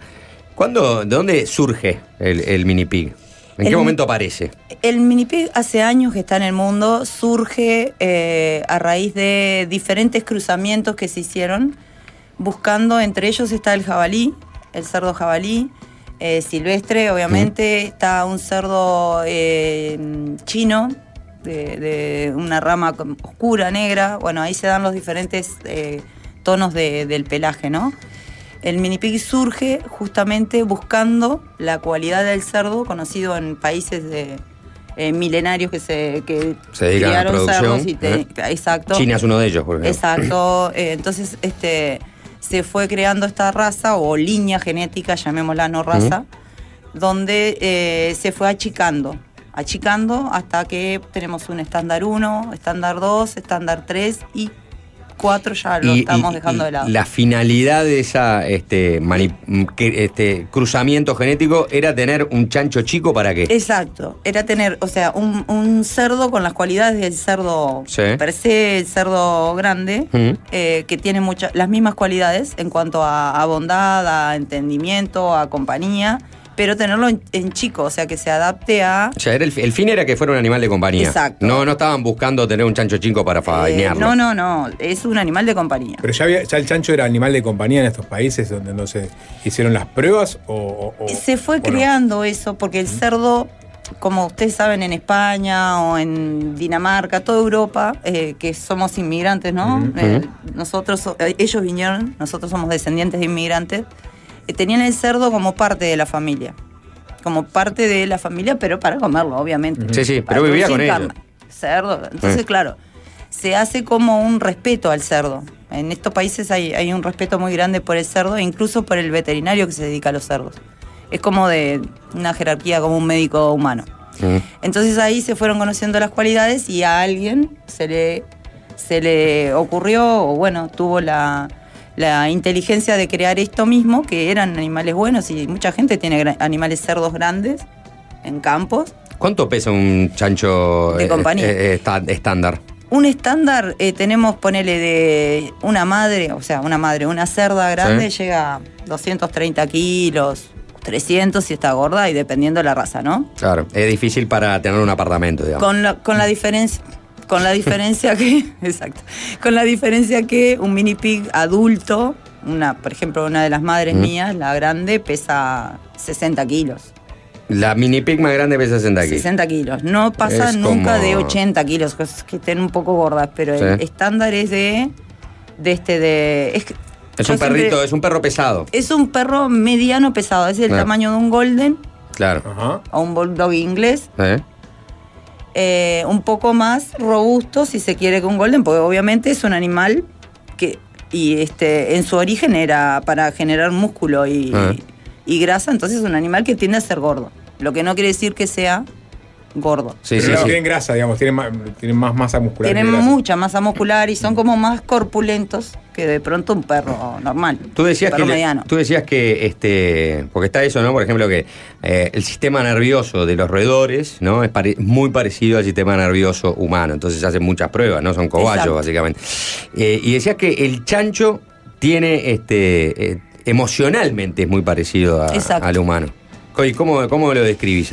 por- por- ¿Cómo pensás Eh, eh, eh, esa forma humana del chancho? ¿Cómo se traduce en el chancho? Mira, hoy por hoy te diría, cómo está el mundo, que emocionalmente quedó mucho por, muy por encima de pronto de, muchos seres humanos. Eh, porque el cerdo, el cerdo no se. Nosotros le decimos cerdo un poco, porque viste que el chancho está un poco ubicado como Despectivamente, peyorativo, sí, despectora- claro. eh, despectivamente. También se dice no sea cerdo, ¿no? No sé, sí, también. sapo o chancho bastante sucio. o- Sí, sí, todo lo que chancho. Sí, sí, sea sea. Todo lo que viene del mundo porcino es- está Sí. visto. Está visto como lo incluso malo. religiosamente también. Porque también tiene un, un, digamos, un, sí, un claro. origen por ahí. Exacto. Entonces, por eso es que todo esto revierte un poco tenerlo como mascota y no comernos nuestra mascota, cosa que pasó en Argentina es un desastre. Ah. Entonces, eh, perdona, como quiera que No, me eh, había- le- eh, está Ah, diciendo cómo, se comporta, claro, el chancho. ¿Cómo se comporta? Todos sabemos cómo se comporta un perro cuando es una mascota. Exacto, lo que tiene el cerdo cómo se comporta? es que no te ataca cerdo. nunca. Nunca te va a atacar. Nunca. Nunca. Es lo único que Jamás puede- tiene una mala reacción. Eh, es no. imposible. solamente, como te mencionaba antes, que le agarres un lechón a, a su. A su madre, que también un perro reacciona, pero nada más no te ataca, nada más se lo grita y se lo tenés que devolver. No muerden. eh, mucha gente dice muerden, no, no muerden. Lo No que pasa es que como tienen dientes grandes, a veces mueven la cabeza y te pueden tocar con un diente que tienen dientes grandes. Tienen dientes grandes. ¿Te rompen las cosas? Eh, bueno, algunos depende sí, algunos sí porque como son comilones, ¿Mm? si no tuvieron los límites bien marcados desde chicos, porque en- aprenden muchísimo, eh, sí, si saben dónde guardas la comida y como son vivos. Mm. Responden al nombre, obviamente. Responden al nombre, Sí. totalmente. Responden a, a la palabra, al- o sea, al dueño, a los hábitos. a- Sentado. Sí. ¿Pueden, pueden hacer. Sí, tengo eh, un video de... de- sentado? sí, Sí. sí, Depende, claro, que la sientan para comer, como, o sea, lo que para mí tiene mucho más este mm, eh, a favor que un perro que realmente nunca va a atacarte.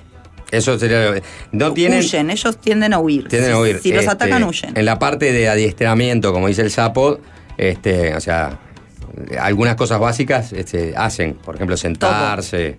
Lo que, lo que quieras. Si Sí. te dedicas a educarlo, tal vez Pero tan maleable como un perro, no. sí. ¿Sí? Sí, o más. Le ¿O más? una pelota y te la traen. Sí. Sí. O le decís sentate y le vas a dar de comer y se sienta. O le decís no firmemente y sabe que es no. Eh, bueno, ta- más ejemplos tengo. La parte de los mimos, ejemplos. el gato ronronea, No, no, el no. perro mueve la patita. ¿Qué pasa con el Eh, chancho? él es en la, acá, eh, ellos son en, en la barriga, en la zona de la glándula, bueno, glándula mamaria en hembras Sí. o, o la pancita de, de- del cerdo y se tienden a, en la- sobre la ingle, cercana a la ingle, lo to- acaricias ahí, se dan vuelta, se, ponen- se acuestan y Son cariñosos. son muy cariñosos. Muy cariñosos. Y, de- y demandan mucho cariño. Demandan mucho cariño. Se- son de arrimarte, arrimarte así como la, la- la- la cabeza o el, o el cuerpo. eh. Sí. ¿Hacen ese tipo de cosas como hacen los perros y los Sí. gatos? Sí, sí, sí, depende de, ya te digo, de, ¿Cómo lo criaste, no? de cómo lo criás y Sí. lo que le pedís. Claro. Eh, responden a, a su alimento. Hay una familia que, que hoy lo tengo en pensionado porque me lo dejan siempre, que él sabe eh, las galletas a la hora que la come y si se levanta el padre, le- no, se levantan los demás y no. Pero por ejemplo, yo tengo un labrador, ¿no? Sí. Eh, y vos dejás algo ahí y te distraes. Está bastante bien enseñado, pero si te distraes, un, te lo morfa, te lo come. va, y, y te puede comer, eh, no sé, ¿Entendés? La tira de asado que estabas por hacer al mediodía. Sí. Eh, ¿El chancho o el, el mini pig respeta eso? Bien educado, te digo. Pues mira que yo lo eduqué bien, pero son animales, ¿viste? Digo, son ¿Ves la animales. El Sí, chancho es lo mismo. Es lo mismo. Si puede, o sea, si lo ves a tiempo, Sí. decís no a tiempo, para. Pa, pero boludo no es. Decía, No. acá no lo está cuidando nadie, me lo como. Si puede pescar algo, lo pesca. Y lo que tiene que son omnívoros. ¿Y qué- qué- cómo alimentás a, a un poco? A los perros ya sabemos, le, vamos le compramos pastillita, pero ¿cómo es una buena dieta balanceada? ¿A un mini pig se le da? ¿Qué se le da a un mini pig? Y a un mini pig este, se le da eh, una dieta similar al cerdo de producción. ¿Mm? Básicamente se maneja granos, proteína, energía y glúcidos. Y fibra también. Lo que tiene el mini pig que yo este, eh, formulé, hicimos una fórmula con, con un, este, un veterinario también que me la hace especialmente para mí, eh, que eh, agregamos, o sea, agregamos más fibra y sacamos eh, los factores que hacen que el cerdo de producción engorde, como por ejemplo la sal o algún otro componente que hace que coman más para engordar, porque es lo que quiere el cerdo engorde. ¿Cómo son, eh, perdón, este, vamos a seguir con el tema de la alimentación que hace No, no, perdón. este, esto lo único que hacemos ¿Eh? es una dieta que tiene base ¿Eh? núcleo vitamínico igual, lo único de crecimiento y de mantenimiento, en donde en uno tiene los requerimientos para un pequeño, en otro para un adulto, que tenemos que darle requerimientos vitamínicos, minerales esenciales, porque no ¿Mm? los obtienen de, de- no son, este, no se alimentan de pasturas, entonces se lo tenemos que dar en forma de ración. Lo que hacemos con esto es el de mantenimiento, sacamos todo el componente en- de engordar y ponemos más fibra. Cuando son chiquitos, ¿qué tamaño tienen? Cuando son chiquitos, Sí, un cachorrito, tamaño cachorrito. chiquiti- Eh, Cuando nacen son chiquititos y tiene, fíjate que la mini pig tiene nueve. Han tenido nueve o diez las mías. Un buen número. Sí. ¿Tienen buen 9, número. 10 y qué pesan? Eh, ¿3, 4 kilos? No, no, no, no, pesan, cuando nacen pesan 300 gramos. Ah, no, sí, pero digo cuando un- al mes ponele un... Al mes, y bueno, al mes eh, pesan un kilo, Un un, kilo. kilo. y medio. Y es clave ahí el, el- el tema de las necesidades, ¿no? Los gatos está la litera, los perros hay que sacarlo a pasear, algunos aprenden este, hacia Mm. adentro. En el caso del mini pig, Y lo mismo. ¿litera? No, O, pas- o sea- sacarlo. No, no. O- Sacarlo, Mm. eh, yo lo que digo es eh, sacarlo en caso que viva en un apartamento, Sí. en un lugar más cerrado. Es- lo que nosotros eh, aconsejamos es que le mantengan sus, este, eh, su hábitat natural, donde tienen pasto, barro, su comedero, barro digo o agua, se mojan, pues sufren mucho del calor, no tienen glándulas sudoríparas en el cuerpo, entonces se, ventilan, se ventilan por la boca. Ah, mira. Por eso es el jadeo a veces cuando tienen mucho calor. Claro. Entonces pueden llegar a morir de calor. Sufren mucho el calor. Entonces, manejando lo- los, este, los lugares que ellos puedan, o sea, pasarla bien y el encierro también, porque nosotros, yo le llamo chaniles, no caniles. Claro, porque no son perros. Eh, claro, que tengan su agua fresca. eh, usamos chupetes en vez de tarros. Mirá. Que Y- siempre está fresca, limpia y comederos. ¿Y eh, qué pasa con, con como muchos perros, no? Tienen como esa, digo, porque me imaginé al chancho en el apartamento y dije, qué complicado, ¿no? Porque pensar inclusive en, en- en esos perros de, mediano porte o porte grande en un apartamento ya es complicado. Exacto. todo porque los perros tienen esa característica que en un momento se excitan, ¿no? Se excitan, no en el sentido sexual, se excitan como, eh, se, se el- mueven. el ocio. eh, se, claro, se, se ponen, viste, necesitan moverse, mueven la cola, arrancan para allá, te, te tiran todo. Eh, ¿Cómo reaccionan lo- los chanchos en ese sentido? Eh, ¿No mira, tienen ese, ese mismo nivel de excitación? O sea, un chancho en apartamento, ¿cómo se comportaría? ¿Sería más tranquilo? No, mira, son más tranquilos. Son Eh, hemos tenido casos de, sí, que viven en apartamentos. Eh, depende también el carácter, nunca tenés el mismo carácter. Hay unos que son más activos, otros que son más este, tranquilos y se adaptan a, un apartamento. Lo que sí, este, evidentemente, como yo recomiendo como veterinaria para cualquier animal de compañía, es que, que tengan su, su buen espacio. O sea, si tenés un apartamento muy pequeño, no, no lleves un Terranova. Eh, es lo mismo esto. Yo no es que diga que no se van a adaptar, se van a adaptar. Se adaptan incluso a hacer en este, sus necesidades en las eh, En los piedras, eh, sanitarias de como los gatos. No generan ningún problema. A veces tenemos que controlar un poquito el desgaste de las, de las uñas porque no los desgastar lo mismo que, que en un patio o- Mm. o en un campo. pero no generan ningún problema, no generan ningún problema, lo pueden, pueden vivir. Lo que yo digo siempre traten de darle un poquito de, de bueno, sacarlos a caminar, eh, o un parque, o la Tenerlos en, playa. su, en- en lo más posible cercano al hábitat. Este, Exactamente. No, no, si no. vive en un apartamento, llevarlo. ¿Al- ¿Alguna vez viste a alguien pasan, paseando No. un chancho por la, por la ciudad? No, no, me quedé pensando y la verdad que no. Sé, algún oyente vio Sí. este, ¿no? Sí. Me gustaría que, que- que- que se expresara. Destrezas y habilidades, es- es- se puede subir un sillón a la cama a- o dormir con su dueño, por ejemplo. Sí, Sí, Hay, muchas, hay muchos que duermen con sus dueños. Sí. Son, a pesar de que parezca que son gorditos, son muy ágiles, corren muy velozmente. Les gusta nadar. Ha habido dueños que los dejan bañarse en la piscina con ellos o los llevan a la playa. Eh, ¿Le gusta el agua? les Son agua. bueno, es interesante. Le, le gusta todo al chancho al final. Sí, les gusta. ¿No? Comen cualquier cosa. Porque claro, Son muy versátiles, sí. María José es que son monogástricos, o sea que eso les vos les das cualquier cosa y comen. Sí, comen fruta, comen verdura, comen arroz, comen lo que quieran. Enfermedades, que diga, hay, los- hay- diferentes razas tienen diferentes enfermedades, los gatos lo mismo. Este, en el caso de los chanchos, ¿cuáles son las más comunes? Eh, mira, ahí tenemos la diferencia justamente con producción y mini pig. Porque ¿qué pasa? Este mini pig no tenemos mucha población. Por lo menos por ahora en Uruguay hay muy poca po- ¿Cu- población. ¿Cuántos hay? ¿Cuántos hay más o menos? Y mira, habrá en este momento habrá 500, tal vez.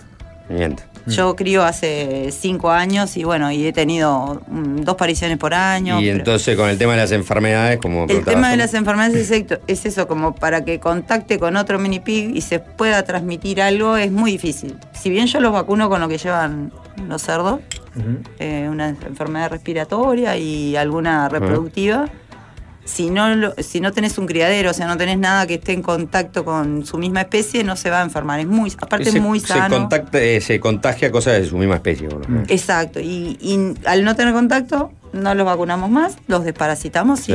Claro, y, pero propias, digamos, yo qué sé, algunos bichos tienen problemas renales cuando son más, más grandes. No, En lo el caso único- de los mini pig, No, No. lo único que tenemos que cuidar en el caso de los mini pig es el estrés, que es un, es un factor muy importante también en los demás cerdos, en todos, entonces, y también que son gorditos, o sea, son Joder. como que tienen mucho músculo para el corazón, Mm. entonces Mirá. no lo podemos, este, no lo podemos estresar, no lo podemos corretear si no quiere, no lo podemos porque ¿Se ahí mueren de un paro? Sí, ¿Y qué, qué situaciones son las que estresan a un chancho? que lo corra un perro, que lo corra un ser humano, que lo quiera encerrar. Eh, ¿los niños se los estresan? ¿Los niños? Los niños se los estresan. eh, con eso de los niños de. Sí, gritando, dando vueltas, Sí. subite al chancho. Y vienen los amiguitos, ah, el mini pig, el mini pig, y lo- lo- los Tuve zarandean. un caso, justamente hablando de esto y de las donaciones, que ahí em- me di cuenta por una amiga que se dedica a eso, que no lo podíamos poner en lugares donde se ubican perros o gatos porque se lo iban a comer, básicamente. Mm. Entonces me dijo, no, acá no. O sea, no, no, no, no- no sabe defenderse el pobre chancho. Me, claro, buscamos hogares, en un caso de esto, como dice él, eh, que los niños agarraban como juguete, entonces le cortaban el pelo, le pintaban las orejas, entonces él estaba fastidiado. No comía lo que tenía que comer correspondientemente. eh, entonces ahí, bueno, debido a determinadas consultas, dije, bueno, este, voy a tener que sacártelo porque no, no está teniendo una calidad de vida. Claro. Claro. Eh, entonces, bueno, sí, como que juegan muchísimo con los niños. Duermen con niños, con gra- personas grandes, pero lo que sí, como todo animal, no. Como es muy bueno, viste, se deja hacer cosas y no. no. ¿Cuánto, cuánto cuesta bueno. un mini pig? Hoy lo tenemos en el mercado eh, 16 mil pesos uruguayos. En su momento eh, valía más, pero bueno, como quisimos un poco que se hiciera más accesible a, la- a toda la Sí. población, más conocido y más este, fácil de adquirir, eh, bueno, es eso lo que vale hoy. Lo entregamos eh, chipeado con un chip identificatorio que tengo, me quedo uno yo, otro el ministerio y otro el dueño, eh, en el cual si se pierde y lo quieren devolver, os- podemos identificarlo. ¿Cuál es el perfil de la gente que, que tiene mini pigs? ¿Psicópatas? no. ¿Gente muy solitaria? No, no, no. Todo lo contrario. Todo lo Hablando en serio, ¿cu- ¿cuál, cuál es el perfil de la gente? Claro, el perfil de la gente, bueno, un poco el perfil mío tal vez de buscar como una cosa diferente eh, probar. eh, ¿Hay gente que ya ha tenido animales antes, por ejemplo? Sí, toda la vida de tener perros, gatos. Todo. o sea, investigar cómo es esto del animal este de compañía y casi todas las personas y que se han adoptado son muy, este, mm, ¿cómo decir? muy sensibles. Sensible. Muy Claro, sensibles. está, tiene- sí, sí, porque es raro pasarte al chancho Sí. como mascota. Es como que Tenés que, que- tenés que, a no ser que seas un snob, que ay, qué rindo, voy a regalar un chancho, Sí. ¿no? Este, Sí. Es un cambio de, de- de la, de- de la tradicional, quiero un perro o un gato. Otra- Muchas veces la, la gente tiene animales porque los niños se lo reclaman, ¿no? Claro. claro. Y así entra un animal a la, a la casa, que es más raro que que te reclame un Y chancho. tiene que tener personalidad, ¿no? Porque mucha gente dice, "Oye, yo vi a, en, en mi barrio a alguien paseando un, un- un- un cerdo y le impresiona mucho. O sea, es raro, la verdad que es raro ver. No, a alguien con, con- paseando un, un chanchito. No, sí, a mí me... me- Se, se ven, ¿eh? Se ve, ¿no? A mí, a mí Sí, me quedó la ven pregunta ya. es cómo se relacionan con los perros, porque claro, los perros, vos salís a la calle con un chancho, y ta, vos, perdón, salís a la calle con un perro, y está lleno de perros, y los perros tienen sus propios códigos, ¿viste? Territoriales, esto y lo Exacto. otro. Pero se conocen, saben que son perros y saben cómo podría reaccionar el otro, entonces hay una suerte de eh, respeto o de código. ¿Qué pasa con un chancho en la calle? ¿Es complicado con el- el- No, la convivencia con no, los perros? ¿Los perros lo, lo respetan de la misma manera que respetan a un perro? Sí, lo respetan y ya te digo, no, en general no atacan porque sí, o sea, es, es como todo, ¿no? Como el perro marca territorio en su especie perro, pero Mm. si le quieren marcar a un cerdo, lo más probable es que el cerdo no, no, No. asuma esa marca y no le dé bolilla y no se pelean. Ah. Lo que puede pasar, sí, es que si el perro este, es agresivo, que hoy ahora está un poco regulado eso también. Sí. Si el perro es agresivo, sí se puede, como, como ve que es un animal que no se defiende, se puede... Animar a atacar. Eh, claro, atacarlo, encarnizarse y no se va a defender nunca. Claro. Más que correr hasta que pueda. Claro. Entonces, no, hay, no genera ningún problema por la calle, no se te va a pelear con un perro. La, la pregunta que se repite mucho es cuánto viven los mini. ¿Y cuánto viven? Viven aproximadamente 12 años, dependiendo de los cuidados, como todo, obviamente, ¿no? Como un perro mediano o grande. Eh, sí, 12 años. Y a los 12 años, ya al final de su vida, ¿no te lo podés comer? No. No, ¿Por qué? que se muera de viejo como los perros. ¿Y ahí? Y si estás pasando mal o sufriendo, eutanasia, Claro. que está, lo tenemos en el ¿Y ahí qué haces? ¿Lo enterrás? Y claro. Y- y sí. ¿Y no? ¿Y, claro. no puede ir a la parrilla ahí en ese No, último? no, ¿Nunca, no, jamás? no, no, no, no, jamás. Y menos muerto. Y no, te vas a comer una carne muerta. Sí, sí, sí. Lo tenés que carnear Sí, para sí. comer. Sí, tenés razón. Sí. No, no, no, no. Este, Ni vivo ni muerto. María Jesús, tú como veterinaria trabajaste mucho para, este, nada, para empresas, este, de en Camposur me sale, pero no me sale. Producción de sueños intensivos. Eh, exactamente, eso mismo. Eh, de hecho, ahí un poco te- te- a partir de, de ese trabajo fue que te conociste al chancho con ese aspecto más humano. Claro, ¿no? Más exacto. humano, digo, de más emocional. Eh, si, si pensamos en Uruguay como un productor de, de chanchos, un país que es súper, súper eh, vacuno, ¿no? Y bueno, también este ovejero, pero súper vacuno. Eh, ¿cómo, cómo es nuestra producción de, de chanchos? ¿Es una producción buena? ¿Es una producción de alta capacidad tecnológica? ¿Es una producción chica? ¿Qué características la definen? Eh, es una producción chica. eh, no ha sido mediana, no, no ha sido apoyada como una producción como bovinos o vinos, porque no es tradicional de nuestro país. Eh, vale aclarar eso también que criar mini pig, como me dijo un colega de- que se dedica a la producción, que iba a afectar la cría de, o sea, el, el producir cerdos. No, no afecta porque es como yo digo siempre. En China se comen los perros, comen perros. Claro. En Francia comen carne de caballo. En Italia hacen la mortadela con carne de caballo y crían caballos para eso. Lo que no quiere decir que yo me vaya a comer mi caballo o, o vos tu caballo o tu perro, el que tenga, ¿no? Esto no tiene, o sea, criar mini pig como mascota no va en contra de la producción de cerdo. Sí, nadie No. le- o sea, el día, puedo decir el día que mañana que tengamos... Una cosa es una cosa y otra cosa es una Pero mascota. te va a sensibilizar. Obviamente, la, la gente que tiene mini pig no come cerdo generalmente. Porque generalmente no come cerdo. O también, como me preguntaste, ¿qué O perfil nunca podría es? tener un mini un pig. perfil más vegetariano, gente que Claro. ya tiene un animal que usualmente es de para comer como carne, lo tiene como mascota, entonces ya hay un perfil de eso también. Claro. pero este, lo, que, lo que lleva la producción nacional de cerdos podría crecer muchísimo. Lo que pasa que se fue como, como deteniendo en el tiempo por el costo de los granos y porque eh, la industria, eh, o sea, no, no daba el precio del cerdo que vos producías con los costos que tenía con la venta en la industria. Entonces, ahí lo que se, como Campo Sur, lo que hizo fue eh, volcar también a su producción de cerdos, o sea, su producción de cerdos la volcaba a su propia industria. Entonces, manejan sus propios precios. Incluso con sus propios frigoríficos y demás, donde bajan los costos y compiten Claro, con lo hicieron integral, o sea, tratar de estar en toda parte de la que cadena ser, y sí. que sea una media reciclable también en cierto sentido. Tienen que ser, sí, Claro. integraciones y bueno. Eh, interesante. Bueno, eh, todo lo que uno quería saber sobre un mini pig, este, o, o prácticamente todo lo que uno quería saber sobre un mini pig, se lo acabamos de dar. Gracias. Me quedaron muchísimas preguntas, Sí, pero bueno, bueno, sí, sí, sí. Es interminable el mundo Es del mini interminable, sí, sí. No. Pero, pero bueno. No es tan mini pig como parece. No, es más no. big pig. ¿Qué- qué- ¿Cuáles son los nombres de tus mini pigs?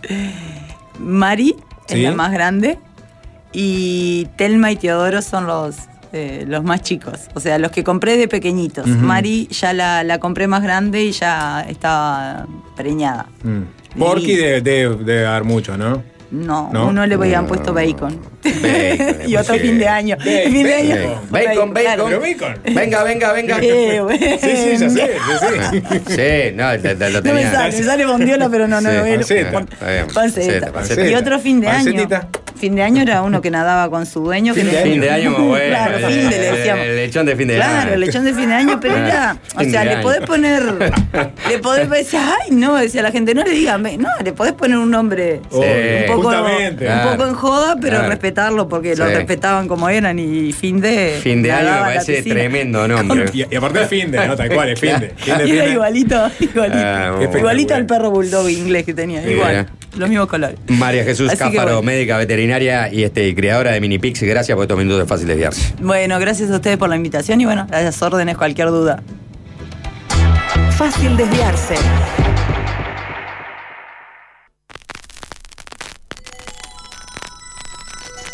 Música de regreso a casa.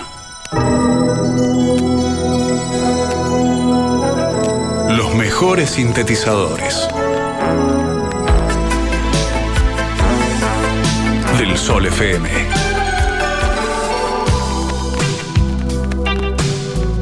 Las mejores baladas.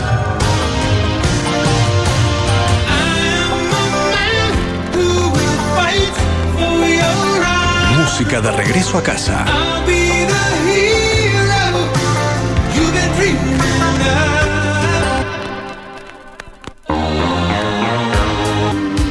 Buenas tardes y bienvenidos a esta nueva edición de Música de Regreso a Casa, siempre con la misma consigna, la misma brújula, que es la de hacerles llegar a ustedes la mejor música, la música de ayer, de hoy y de siempre, que los acompañe justamente en este momento bisagra del día de la semana, que es el viernes en la tarde, cuando muchos están regresando de su trabajo o quizás estén planificando una posible salida hacia algún lugar fuera de donde pernoctan habitualmente, porque todavía estamos en lo que es llamado la vacación de verano. Querido Juan, ¿cómo andamos?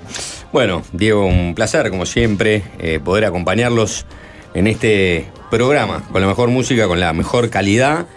Y hoy vamos a, a proponer, la verdad, estoy emocionado.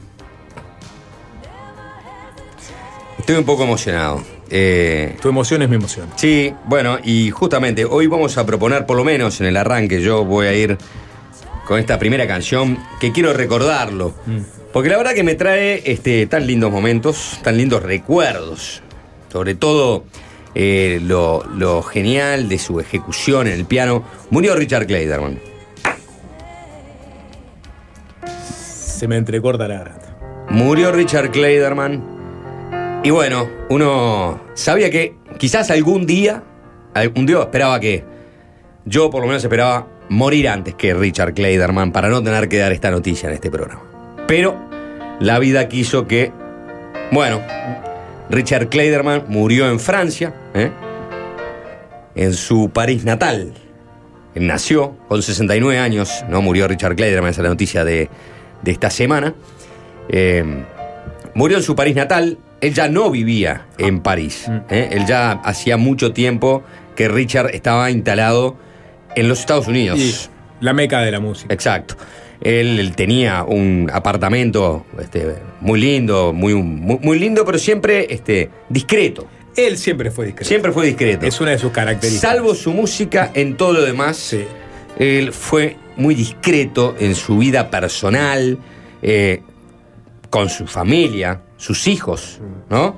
Este. Charles Kleiderman, Arthur Kleiderman, Sí. ambos músicos, ¿eh? Sí. uno en la Filarmónica de, de Nueva York, el otro estudió en Berkeley, es profesor. Sí. Su hija es Isabel Kleiderman, de su primer matrimonio. Freestyler. Él después eh, volvió a casarse, tuvo tres hijos más. Tiene nueve hijos, Richard Kleiderman, de tres matrimonios distintos. Ahora se lleva muy bien con todas sus esposas. Y sí, porque Muy bien. Richard, justamente, lo que proyectaba musicalmente es lo mismo que hacía en su vida familiar personal, era tratar con bonomía a la gente. Eh, obviamente eh, seducía a sus parejas a Mm. través de qué? De su principal instrumento, que es el piano. Por supuesto. Copulaba. Este, este, yo creo que todo pianista se ve tentado en algún momento de su carrera a utilizar el piano, ¿no? Como escenario sexual. Exactamente. ¿no? Y sí, eh, ni que hablar. Y bueno, Richard no debe haber sido la excepción. Por No. más que él siempre fue, se comportó como un caballero. Siempre ¿no? discreto. Sí, ponía, discreto. ponía, eh, ponía una funda sobre el piano de cola para que no fuera tan duro ni para él, ¿no? Ni, pa- ni para su Ni para pareja. su pareja. Exacto. Richard, Pero bueno, esa, esa blonda y lacia melena, ¿no? sí, sí. Tan característica. Muy parecido por momentos a Ricardo Gareca. El tigre. Por eso, en, en todos los sentidos. Claramente. Y bueno, y a ver, estaba impecable salud. Estaba impecable Ah, salud. no fue que una, una enfermedad, No, no, no, digamos. él estaba en París, él estaba en París, eh, había ido visita, tiene am- am- amigos, familia. Y una cosa, este, tengo que creer, se atragantó con una aceituna. Y no hubo forma, ¿eh? No hubo forma, le trataron Le de hacer- practicaron el. ah, Exacto, Sí, le, hicieron este, desde atrás eh, para este, que intentara eh, presionar su- su- sobre su diafragma para que él pudiera lanzar este, Expeler. lo que le obstruía la vida respiratoria. Parece que se empezó a, a amoratar su, eh, su- su cara. Su ya blanca, tez. Sí, sí, los ojos eh, eh, se le pusieron saltones. Mientras desesperada, su, su última, su tercera mujer, ahora su viuda, por supuesto, corri- eh, llamaba este, a, a- a los servicios de emergencia. La maniobra es Himmler. Ese, Sí, ¿no? y, O Heimlich. Exacto.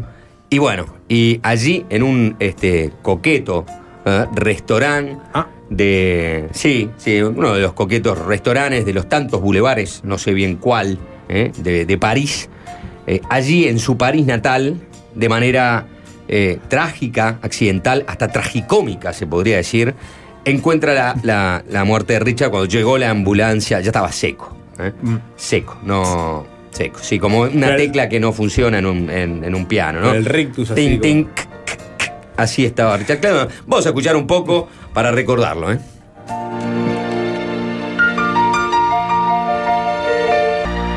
Eh, eh, Julio Frade eh, escribió un extensísimo obituario en, en TV Show para que quiera, digamos, interiorizarse un poco más sobre su biografía. Eh, ahí está el, el material que el maestro Frade escribió, muy sentido obituario para recordar a, a un grande realmente de la música que fue Richard Clayton. Sí, Movido todavía, Juan, ¿qué crees que te Un diga? saludo, eh, si bien obviamente no, no, no tuve la oportunidad de conocerlos a ninguno de ellos, pero un saludo para su familia, eh, para sus hijos, para sus nueve hijos. eh. Arthur, Charles, Isabel, el pequeño Tom Kleiderman, que ya es una persona de unos 30 años, eh, eh, Mary Lou Kleiderman, eh, eh, Nicole Kleiderman. Ajá.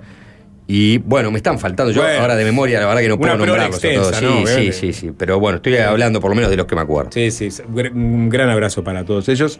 Pero la, la música debe continuar, el show debe continuar. ¿no? Jorge Kleiderman.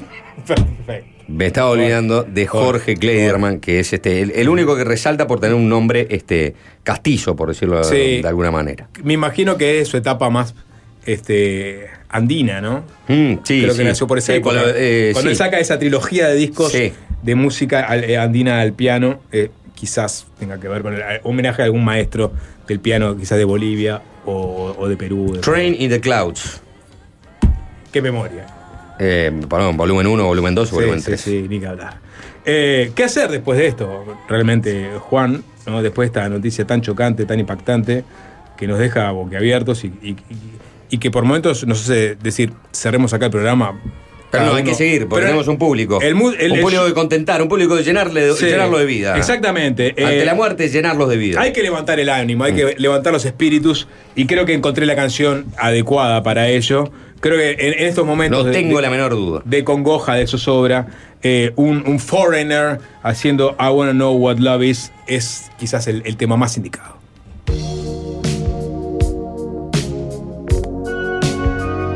Año 1984 y salía este clasicazo absoluto de la música de todos los tiempos, esta Oh. power ballad de la banda brito-estadounidense de rock Foreigner, de su álbum de estudio Agent Provocateur. Mm, I wanna know what love is. I want you to show me. I wanna feel what love is. I know you can show me. Un hombre eh, este, que quería realmente encontrar el amor, pero bueno, este, la letra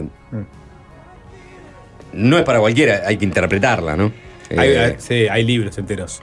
Hay un libro, de hecho, dedicado exclusivamente a, a- a ese pasaje de, Sí. de la letra de la canción. I know you can show me, ¿no? Sí. Es, es, uno puede entender que lo que quiere es encontrar el amor con la otra persona y que le muestre. Que la demostración, Amor, clave. una persona seguramente o no había conocido todavía el amor o venía de una situación de pronto de desamor, Mm. ¿eh? de, de, De desconfianza, quizás de también. ¿no? confianza, ¿No? escepticismo. Claro, ¿eh? sí, escepticismo, porque mu- muchas veces pasa, ¿eh? muchas veces pasa, uno entra con las mejores ¿eh? expectativas ¿eh? hacia- en una relación humana y, y bueno, y, y después las cosas no funcionan. No. ¿eh? No funcionan. Empiezan los problemas, el uso de la tarjeta de crédito a escondidas. Eh, bueno, y lo que en viene después. ¿no? Desastre, Pero con Diner. Club hoy tenés una posibilidad Sí. este, De rastreo, De, rastreo. de- De rastreo, dinero que- sí, de rastreo. que Te te avisan, te avisan. te-. Bueno, no, te decía, eh, hablando de esto, ¿no? no ¿Mm? Necesito continuar en el trillo. Estuvo hace acá hace poco, Ah. eh, en, en nuestra ciudad, Montevideo, estuvo en nuestro país. Habremos estado, seguramente. En por supuesto, estuve con ella, pude charlar con Ah. ella, lo que fue una verdadera emoción. Eh, ¿Cómo definir? Una tipaza. ¿Mm? Ante todo. Ante todo, una tipaza, un corazón sensible, eh, humilde. ¿eh? Lo- eh, se, se dejó fotografiar, tomamos to- fotografías. ¿Eh? Yo fui con, este, con mi sobrino, ¿eh? que quería ir. No sé si quería ir, pero, pero Lo yo lo quise invitar. Va a todos lados contigo. Sí, yo lo, lo llevé, le tomé un- una foto. Sigue tan guapa como siempre, Sí. ¿eh? tan guapa como siempre. Las miles del éxito no, no hicieron mella No, en su y formidable. eh, calidad. Esta artista de nivel internacional que uno se la imagina, ¿dónde se la imagina? Comiendo en eh, fancy restaurants. Sí, ¿eh? En Tiffany's. eh, claro, o en este. eh, ah, quedándose en lujosos hoteles. El Ritz. No, sí, quedó acá nomás, en un hotel en 18 de julio, ni siquiera en, en tres estrellas. Con media pensión. Sí, tuvo problemas. Creo que la producción estuvo un poco mal, ¿eh? porque quiso ahorrar. ¿eh? Este, Sí. Pero ella no, no importó. Eh, al día siguiente de su espectáculo se eh, calzó un jogging y fue a comer al- el mundo de la pizza. Eh, ¿Eh? solo las grandes. Sí, sí, porque sí, la próxima te vas a comer el mundo de la pizza y se fue a comer el mundo Y de la estuvo pizza. en Expo Rock lo también. Vamos a escucharla. Estoy hablando de Bonnie Tyler. Ya lo habían adivinado, ¿no? Heartache. Dolor del corazón. Dolor de huevo tienen ustedes, Giles. It's a Del sol. Cambian los años. Cambian los dueños. No cambia la música.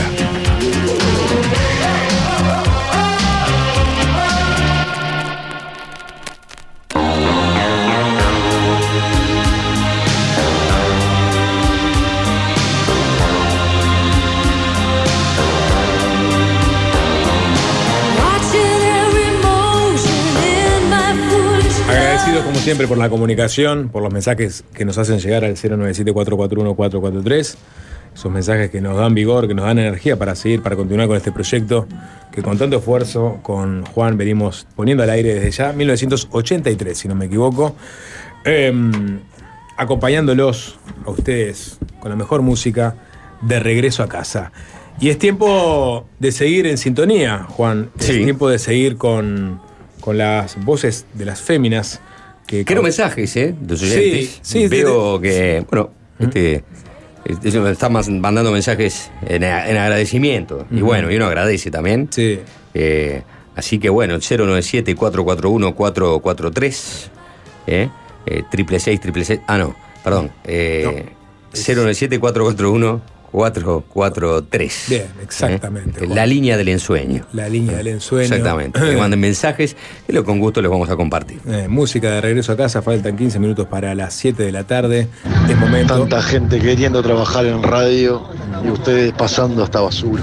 Bueno. Los va a echar el piñe. Bueno. Esta dulzura. Qué Sí, gracias. Está bien. ¿eh? Y Gracias, un saludo gracias. al Piñe, le mando también. Bueno, nosotros también le mandamos un saludo a Piñe, a toda la gerencia. Y agradecidos, como siempre, por este espacio que nos permiten este, usufructuar. Ni que hablar, viernes, ni que hablar. Arturo, Ah, ¿eh? por supuesto. Gracias. ¿Eh? Huelgan las palabras. ¿Mm? Este, y Eduardo, ¿no? Eduardo, sí, sí, la trilogía de oro. Vamos a escuchar, si les parece, ahora sí, a uno de los clásicos también de la década de los 80. Estamos hablando de quizás mi banda favorita, Fleetwood Mac haciendo Little Lies.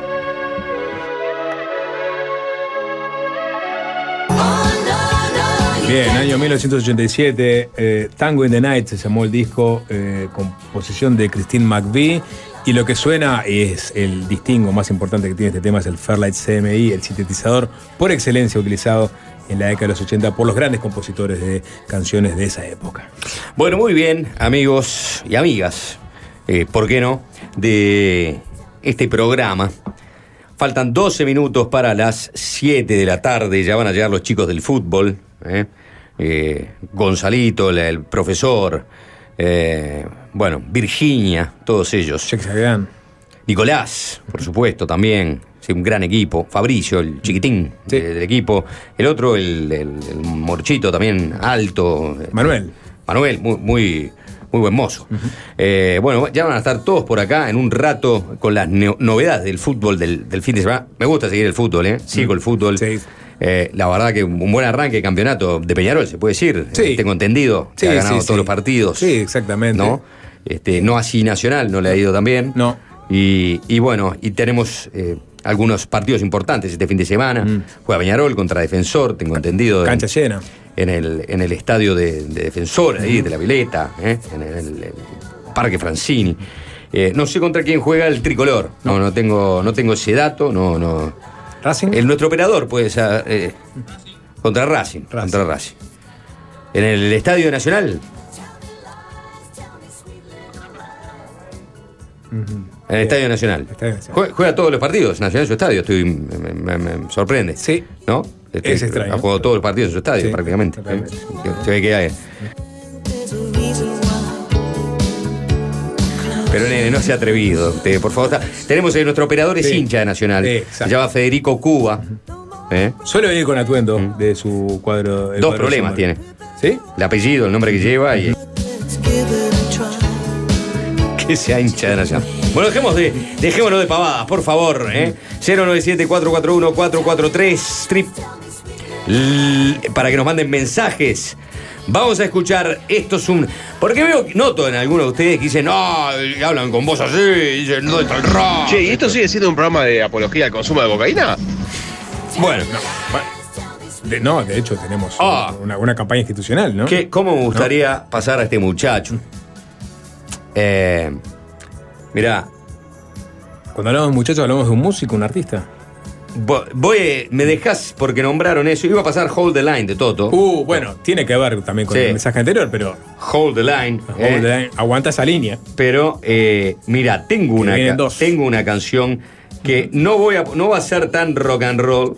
¿eh? Ah, bueno, sí, la verdad que. Porque Hold tiene the un Line. riff, un riff que asemeja. Hold a- the Line. Sí, sí, sí. Mm, mm, mm. Bueno, pero voy a poner. eh, hablaron de cocaína. Y tengo que hacerle un homenaje eh, a este señor, eh, porque ah, se dice muchos nombres, ¿no? Pero este realmente se la tomó toda. Toda, eh, absolutamente toda. Estamos hablando de Ricky James, con Super Freak.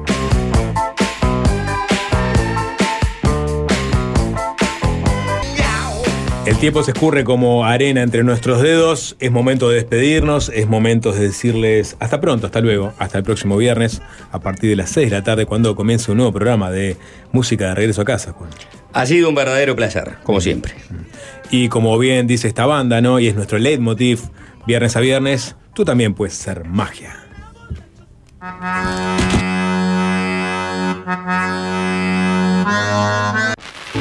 Ahora, cuando se pone el sol, música de regreso a casa.